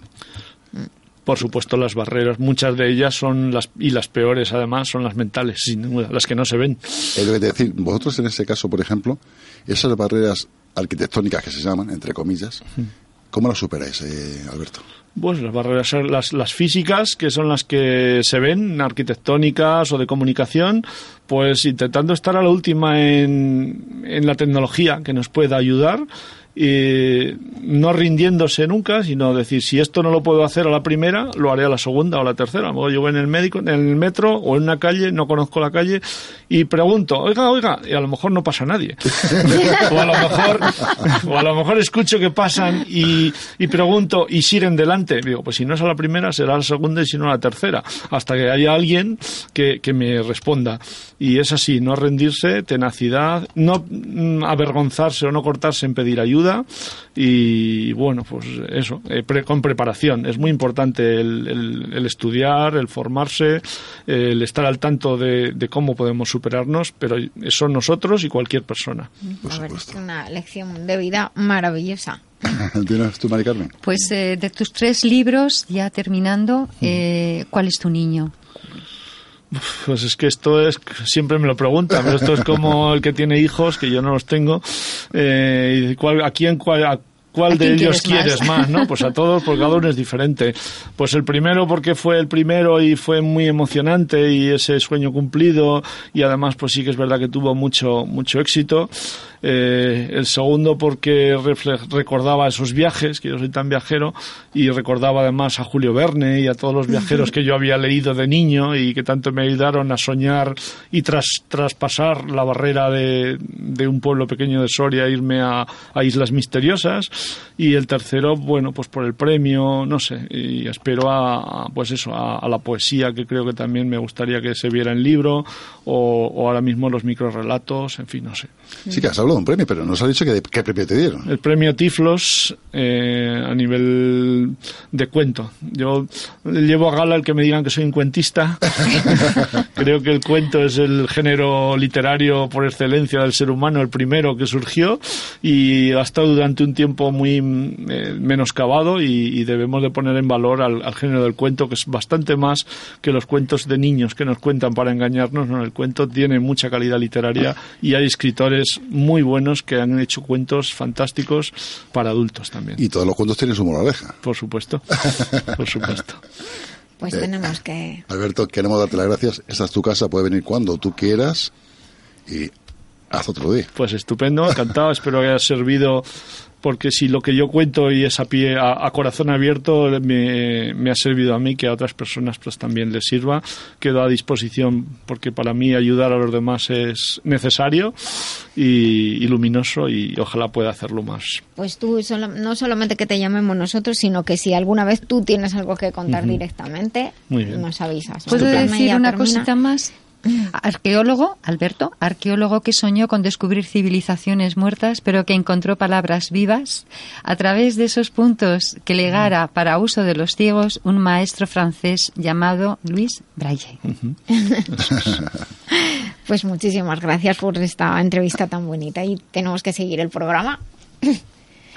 ¿Has escrito un libro y quieres publicarlo? Las grandes editoriales te han cerrado sus puertas. ¿Piensas autoeditar pero no te fías? Letra Clara Ediciones pone a tu disposición todo lo necesario para sacar adelante tu obra. No lo dudes. Letra Clara, tu editorial profesional con el mayor nivel y claridad. Visítanos en letraclara.com. Letra Clara. Ahora sí, vas a publicar tu libro. Mamá, mamá, me duele la cabeza. Tu mami no está. Doctora Nuria, doctora Nuria. Pues seguimos aquí en La Vida Biloba y continuamos con las consultas, algunas de las consultas que nos llegan en este servicio gratuito que les ofrecemos desde la web lavidabiloba.com.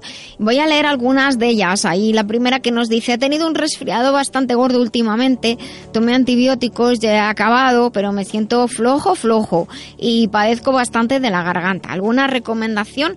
Pues es verdad que la garganta es algo que nos afecta, se afecta tanto en invierno como en verano y sobre todo aquellas personas que por su profesión puedan eh, hablen mucho. Es importante, por lo tanto, vigilar la humedad del entorno en donde estamos, sobre todo si somos personas que, que hablan que hablan mucho, pues profesores, locutores, maestros. eh, hay personas que por su trabajo están como comerciales, a lo mejor hablando todo el día. Beber agua suficiente, la sequedad va mal para la garganta. Hay veces que hay personas que hablan muy fuerte o hacen mucho esfuerzo por hablar y por eso también la garganta se puede, eh, como digo, afectar. Así que a veces pues tenemos que aprender a hablar, no gritar. También evitar las bebidas muy frías, mucho cuidadito con ello, porque en la garganta están las amígdalas, las anginas, que son una parte muy importante de nuestro sistema inmunológico. Por eso es que la garganta se afecta con facilidad y muchas personas además, después de padecer de la garganta o al mismo tiempo, también padecen de- de- del cuello, molestias en el cuello dolores de cabeza. Para ayudar a, cuidar la garganta podemos trabajar el sistema inmunológico y además ayudar a las floras, a las floras de las mucosas, entre ellas la flora intestinal que también es muy importante. Por eso, por ejemplo, para ayudar al sistema inmunológico y que nuestra garganta esté en perfectas condiciones, podemos ayudar con Transferine, Master Life Transferine, que eh, tiene 18 ingredientes entre los, que, los cuales se encuentran jengibre, aminoácidos, determinados hongos, calostros, vitaminas específicas. 18 ingredientes que son 18 tesoros escogidos para conformar Transferine. Se toma tres cápsulas al día, generalmente una antes de cada comida. Eh, en determinados casos y bajo consejo profesional se puede tomar más dosis de transferine al día, puesto que es un complemento nutricional que no tiene eh, problemas, que no le va a generar problemas si toma un poco más de la dosis normal. Eh, por otra parte, para también ayudar, si a veces se crea un poquito de mucosidad en, en la garganta, podemos utilizar Master Life Papayas, que nos ayuda con enzimas y con fibra soluble a suavizar, como digo, las, las mucosas. Es muy importante, como digo, el estado de- del sistema digestivo y del sistema intestinal para el estado de la garganta. De hecho, muchas veces hay personas que lo que tienen son problemas de estómago y les sube ardor, les sube acidez hacia la garganta. Por eso de tomar Master Life papayas con cada comida o si tienen en algún momento alguna situación así como sensación de ardor, de acidez, de quemazón, pues volver a tomar unas dos comprimidos de papayas que se pueden eh, masticar. Bueno, hay otra pregunta que dice... Eh, cuando llega esta época me siento un poco desanimada. He cogido peso en estos meses y se me junta con que he comido más y la verdad es como si el cuerpo que parece que quemara menos. Tengo 42 años, me está empezando a salir una celulitis que antes no tenía y es que la verdad es que no sé qué hacer. Bueno, pues paciencia y hay que también cuidarse bien. Cuidado con lo que hacemos porque hay veces que con las prisas de querer quitarnos unos kilos de más, unos kilos que, que nos sobren, pues podemos estar poniendo en juego nuestra salud. Así que mucho cuidadito con esto. Eh, recomiendo que, por ejemplo, puede entrar, empezar con dos productos de la línea Master Life. Uno se llama Xlim, es el específico para el control de peso, y el otro se llama Pure, que sobre todo es, es, un- es ayuda a purificar, a depurar los riñones, la sangre, y es muy útil cuando hay eh, también celulitis acompañando a Xlim. Se pueden tomar Exlim y Pure al principio y luego continuar con Exlim dos o tres veces al día. Se puede tomar solo o se puede utilizar entre 20 y 60 mililitros en una botella de agua y puedes seguir utilizándolo o solo, como digo, Exlim o mezclado con Pure. Hay muchas personas que como Exlim con Pure les va muy bien porque también ayuda a la circulación, se notan también mejor de ánimo porque lógicamente vamos teniendo efecto y por las vitaminas que contiene nos ayuda a estar mejor de eh, de, ánimo. Si acaso lo pueden tomar solo, son jarabes, pero lo pueden mezclar en una botella de agua, medio litro de agua, mezclarlo todo junto y beberlo a lo largo del día. No obstante, lógicamente también es importante hacer un cambio de dieta, hacer una dieta depurativa, hacer una dieta con una dieta limpia, hacer moverse, hacer ejercicio, pero no ejercicio de tonificar mucho, sino ejercicio de quemar. Por ejemplo, si se eh, trabaja con máquinas en un gimnasio, hacer más repeticiones con menos peso para que el cuerpo lo que haga es quemar grasa. Si se tonifican demasiado los músculos, las mujeres la celulitis se aísla contra la piel y es más difícil de tratar. Y recuerden que celulitis y obesidad no son lo mismo, no son el mismo proceso. Hay mujeres delgaditas que tienen celulitis y personas obesas que no tienen celulitis. Pero bueno, esta es la idea. También en la web masterlife.info tienen algunos kits que de control de peso, algunos kits de depuración que les pueden, les pueden eh, ayudar. Y la última consulta que nos ha llegado en el día de hoy, mejor dicho, que estoy leyendo en el día de hoy, es muy cortita. Dice Almudena que, que cuando tiene mucho estrés le salen herpes, le salen calenturas en, en, los labios, que si había algo que le pudiese ayudar. Bueno, pues es verdad que, que, los virus de los herpes suelen estar en nuestro organismo cuando los hemos contraído por primera vez y es difícil que se vayan, pero controlar el estrés y controlar el sistema inmunológico es muy importante. Eh, las calenturas duelen mientras brotan. Eh, se nota al principio picazón, luego empieza a doler y ya cuando ha brotado ya normalmente ya no duele. Generalmente los virus, que porque estamos hablando de virus, se tratan con, con sustancias antivirales específicas, pero hay factores que nos predisponen. Ella, Almudena, nos ha hablado del estrés, algunas comidas, como por ejemplo comidas picantes o comidas grasas, también nos predisponen, la falta de sueño, los disgustos, la flora intestinal. El hígado tiene mucho que ver en el hecho de que broten y se eh, y se perpetúen en nuestro cuerpo eh, la presencia de, de, los, de los virus de los herpes. Por eso le vamos a recomendar que combine Master Life Transferine y Master Life Green para ayudar al hígado a lidiar con la presencia de los virus y para ayudar al hígado y al sistema inmunológico, al sistema nervioso, al sistema endocrino a favorecer las condiciones orgánicas precisas para que pueda el organismo de luchar contra los virus y en la medida de lo posible que no, no, tenga, no aparezcan de nuevo. Eh, repito que en la web masterlife.info tienen más información, en la sección de ciencia tienen artículos y tienen información acerca de los productos y un formulario de contacto por si quieren escribir, preguntar lo que sea. Doctora Lorite, ¿es verdad que el hígado es uno de los órganos más importantes del cuerpo? Así es, porque participa en la detoxificación de la sangre. Por eso yo recomiendo Master Life Green. Uh -huh. ¿Y esto cómo lo explicamos a los oyentes? En el hígado se realizan tantas reacciones bioquímicas que de él depende todo el cuerpo, incluyendo el sistema nervioso, endocrino, inmunológico, incluso el estado de ánimo. Pues ya lo saben, Master Life Green, porque un hígado saludable es esencial para el bienestar. Master Life Green en Master Life masterlife.info. Masterlife, maestría para cada momento de la vida.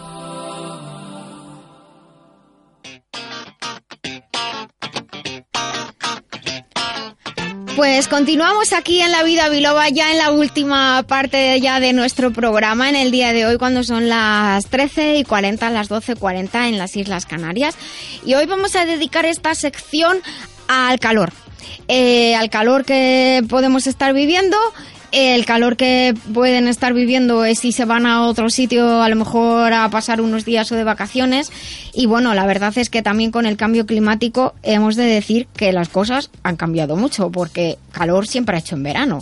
Pero lo que vivimos el año pasado fue brutal y lo que se está viviendo en todo el mundo realmente es significativo. Y quiero un día de hecho dedicarlo precisamente al, cambio climático porque hay muchas de, de los trastornos que están ocurriendo, tanto las tierras que se están desecando, huracanes, tormentas, todo eso, pues tiene que ver con el cambio climático. Pero no sé si alguna vez os habéis pensado realmente cuál es la definición de calor en cuanto a nuestro cuerpo.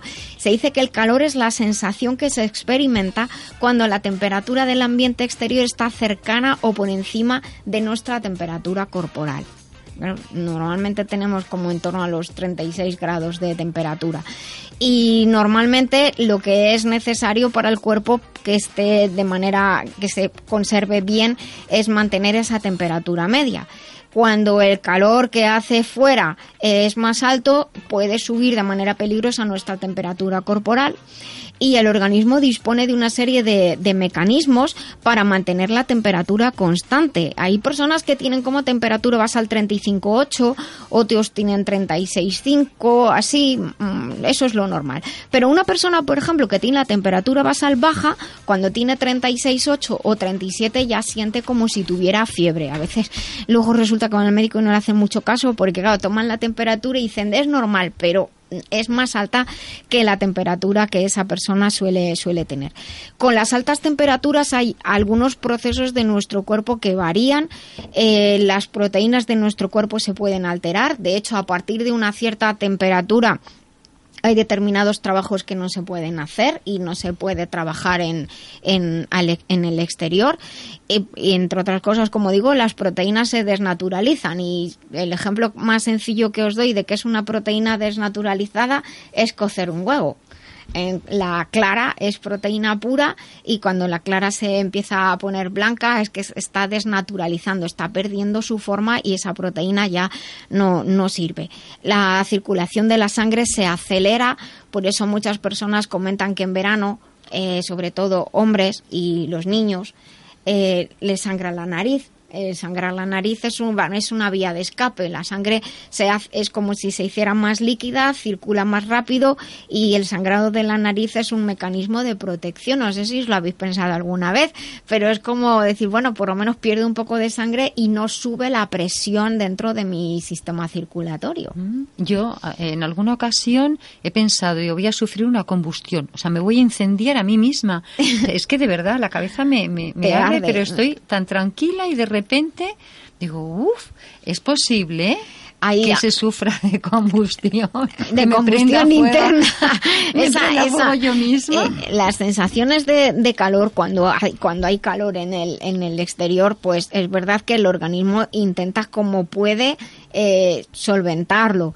Y una de las maneras que, que tenemos es transpirar. Entonces, en el momento de, la, de, empezar la transpiración hay personas que sienten como un pico de, de, calor que luego se pasa. Es parecido a los sofocos de la menopausia, de, de hecho, parecido. Sí, sí. Eh, la termorregulación, que es el proceso por el cual el organismo nos ayuda a mantener la temperatura corporal, está formada por varios, por varios sistemas. Por ejemplo, eh, podemos normalmente sudamos más, transpiramos más, aunque no nos demos cuenta. Y tenemos que y también nos ponemos rojos porque los vasos sanguíneos se, se ensanchan, se vasodilatan y entonces pues la piel se enrojece, la cara se enrojece y tenemos que tener en cuenta que tenemos entre 3 y 4 millones de glándulas sudoríparas en el cuerpo. Eh, cuando sudamos no solo perdemos agua, perdemos también sales minerales. Por eso también cuando hace calor y sudamos nos mareamos nos yo, sentimos flojos. Yo tengo una pregunta para ti, Nuria. Precisamente Dime. yo hace un tiempo hmm. me quedé gripado. Tú, claro, tú te dirás que te quedaste gripado. Fue curioso porque cambio de temperatura... Yo me voy a quedar como un huevo.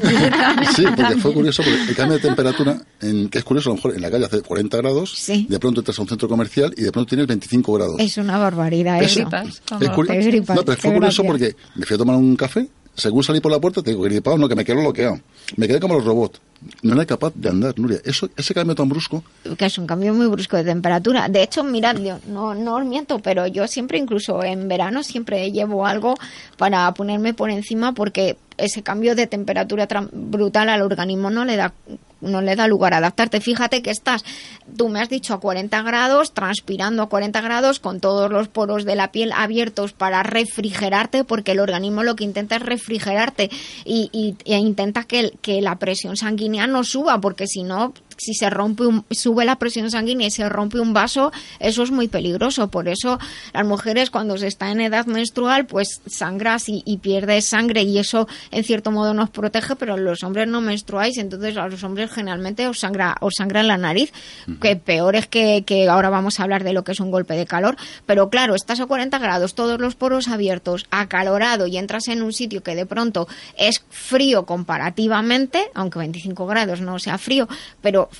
comparativamente con 40 lo es y entonces ese esas cambios de temperatura entra por los poros, entra la sangre, se bloquean los músculos, se bloquean los nervios, se pueden, lógicamente eh, puede haber muchos dolores de cabeza, muchas neuralgias comienzan por eso, porque ahora hace calor y entramos en los sitios y están los aires acondicionados muy muy altos.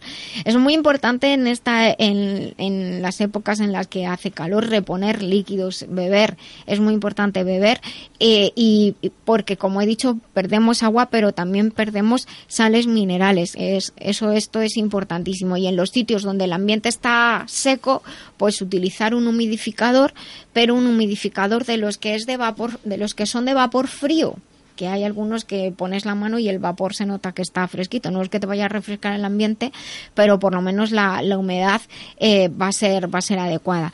Y lo que tenemos que tener cuidado son a esos síntomas que nos dicen que podemos estar sufriendo un exceso de calor y no es que necesitemos abanicarnos, sino en el sentido de que esté peligrando nuestra nuestra salud. Es frecuente en los días de mucho calor que haya dolores de cabeza, tú te has puesto, Mari Carmen, la mano en la parte Sí, alta de la cabeza, sí, la parte alta de la cabeza, la nuca, la parte más alta del cuerpo, eh, nos manifiesta eh, ese, el, el dolor por, por el calor, por la, la sangre que se puede quedar acumulada en la cabeza, mareos, debilidad muscular, incluso calambres, porque se se transpira mucho, se pierden sales minerales y puede haber calambres, que también a ti te pasó. No, no me Eh, pero bloque, totalmente. No, pe- pero unos calambres en las piernas Sí, también sí. increíble. Eso, se soluciona con plátano, ¿no? Y pera. Eh, hay que hay que beber beber agua Mucha realmente porque es, es, eh, lo que necesitamos es líquido y necesitamos las sales minerales que, que están no es lo mismo los calambres de invierno los calambres de verano es por la pérdida no solamente de potasio sino también de todos los demás ma- magnesio y todos los demás minerales náuseas vómitos y hay muchas personas que con el calor eh, se les quita el hambre, pero se les quita el hambre porque se sienten incómodos, porque tienen ganas de mareo, ganas de náuseas, ganas de vomitar. Mi consejo siempre es que se haga una buena comida eh, por la mañana antes de que empiece el calor, comer algo al mediodía poquito y luego ya cuando empieza a bajar el calor eh, volver a, comer. Y, y comer o beber comer fruta o beber zumos eso sí a, a lo largo a lo largo del día. Y cuidado con el aumento de la temperatura corporal porque de hecho pues ahora hay muchos problemas de garganta muchos problemas febriles y hay una circunstancia muy grave que es muy grave que es lo que se llama el golpe de calor que muchas personas piensan golpe de calor pues es un calor repentino pues el golpe de calor es una situación grave en el cual la persona puede no gripar como dice Jesús pero colapsarse el, organismo se colapsa y se puede perder la conciencia. Hay que tener en cuenta una cosa eh, generalmente se ve venir porque la persona le duele la cabeza, tiene un dolor de cabeza como que parece que la cabeza le va a estallar, es un dolor de cabeza muy intenso, empieza a tener flojera, ganas de vomitar aunque no haya comido, eh, la piel se pone muy, muy roja, la piel de la cara, la cara se vuelve muy enrojecida, mucha sensación de agobio, incluso se empieza a perder como la capacidad de hablar bien, parece que quieres hablar y no puedes, y no puedes hablar bien mucho cuidado, por favor, con estas circunstancias. Hay que evitar, lógicamente, las horas centrales del día, no ir aquí, bajar a la calle y plantificarnos al, al sol o en la playa o en donde sea sin protección, ya no solamente sin protección solar en la piel, sino sin protección de, de la sombra, porque la- el corazón, los músculos, los riñones, todos están haciendo un esfuerzo, un esfuerzo muy grande. Y a los niños pequeños, los niños pequeños y las personas mayores hay que darles de beber. Las personas mayores no su centro de, de la sed en el cerebro ya no funciona tan bien. Nunca te van a pedir agua. Hay que darles de beber.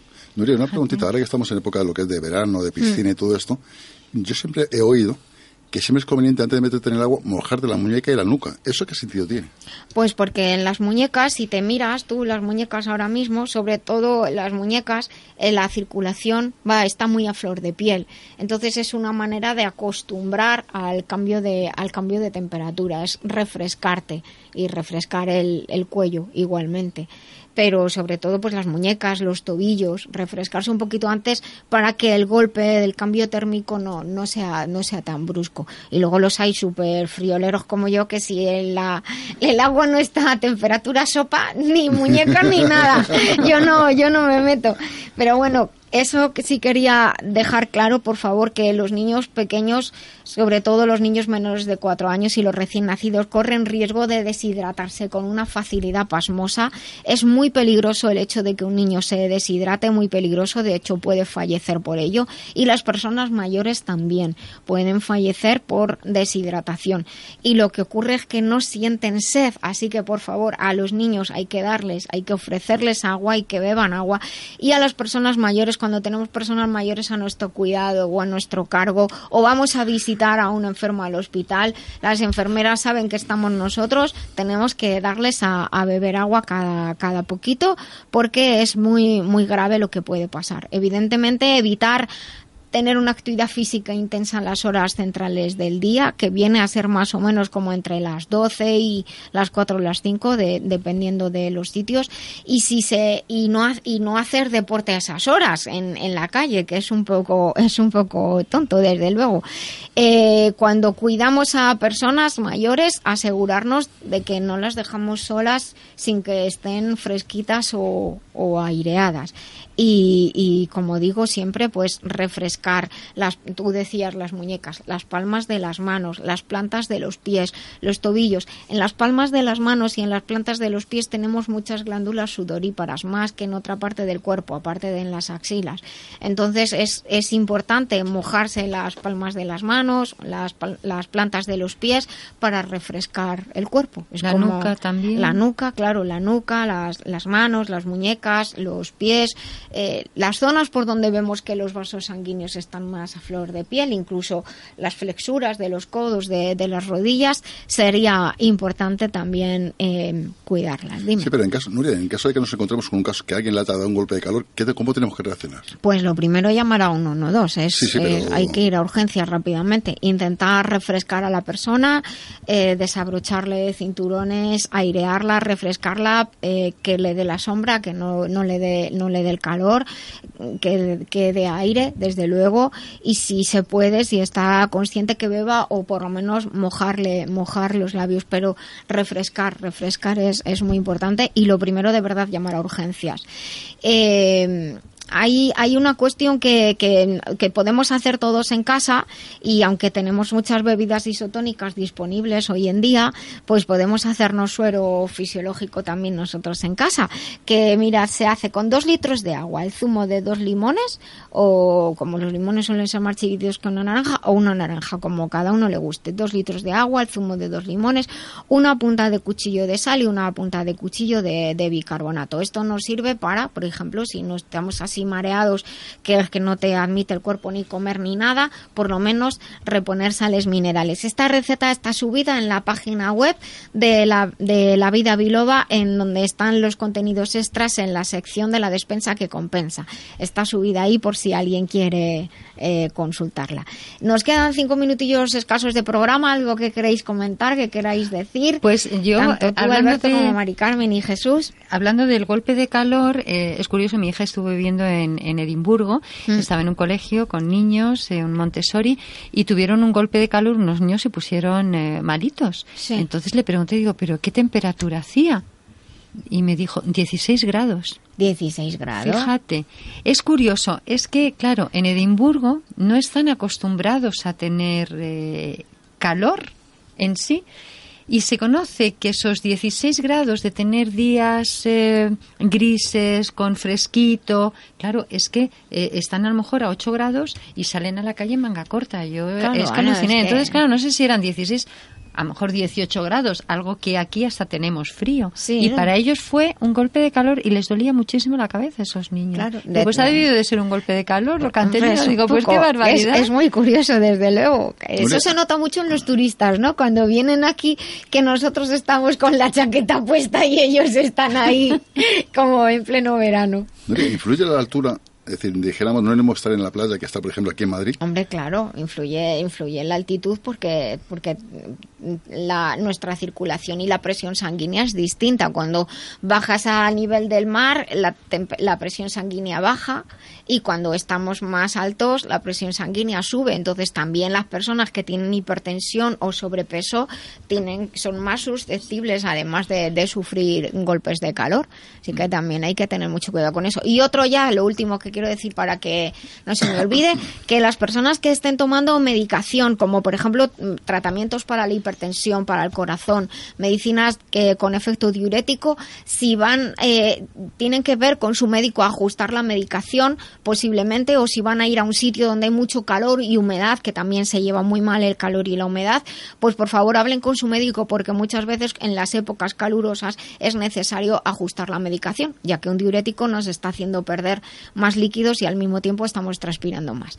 Así que pues nada más que quería dar, daros las gracias a todos, a todos los oyentes, por compartir la vida biloba y por hacer que la vida biloba esté creciendo tanto, esté difundiéndose por tantos países, que estemos llegando cada vez a más personas. Esto es gracias a, todos, a todos vosotros, queridos amigos colaboradores, a todos los oyentes, por compartir nuestro programa. Eh, no lo sé que lo hacen por Facebook, por Twitter, por WhatsApp, que se lo mandan.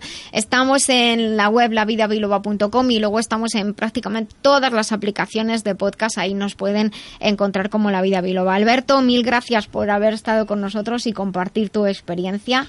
Quiero darte las gracias. Muchas gracias, Nuria, y de verdad que animar a, la gente a que, a que bueno, se supere cada día y que nos enriquezcamos entre todos con experiencias y valorar siempre todos los sentidos. Exacto, y, y hacer las cosas con, con alegría, que yo creo que eso es algo que además tienes ahí escrito. Hablas mucho de, de, de- de iluminar la vida. La vida se puede iluminar de muchas maneras. Y si algo es importante en la vida es la amistad, somos las personas, el corazón que nos une. Pues nada más, ya les dejo. Recuerden sonreír. El cerebro cree que somos felices y todo el cuerpo así lo percibe. Hasta el próximo sábado, vivan conmigo la vida biloba.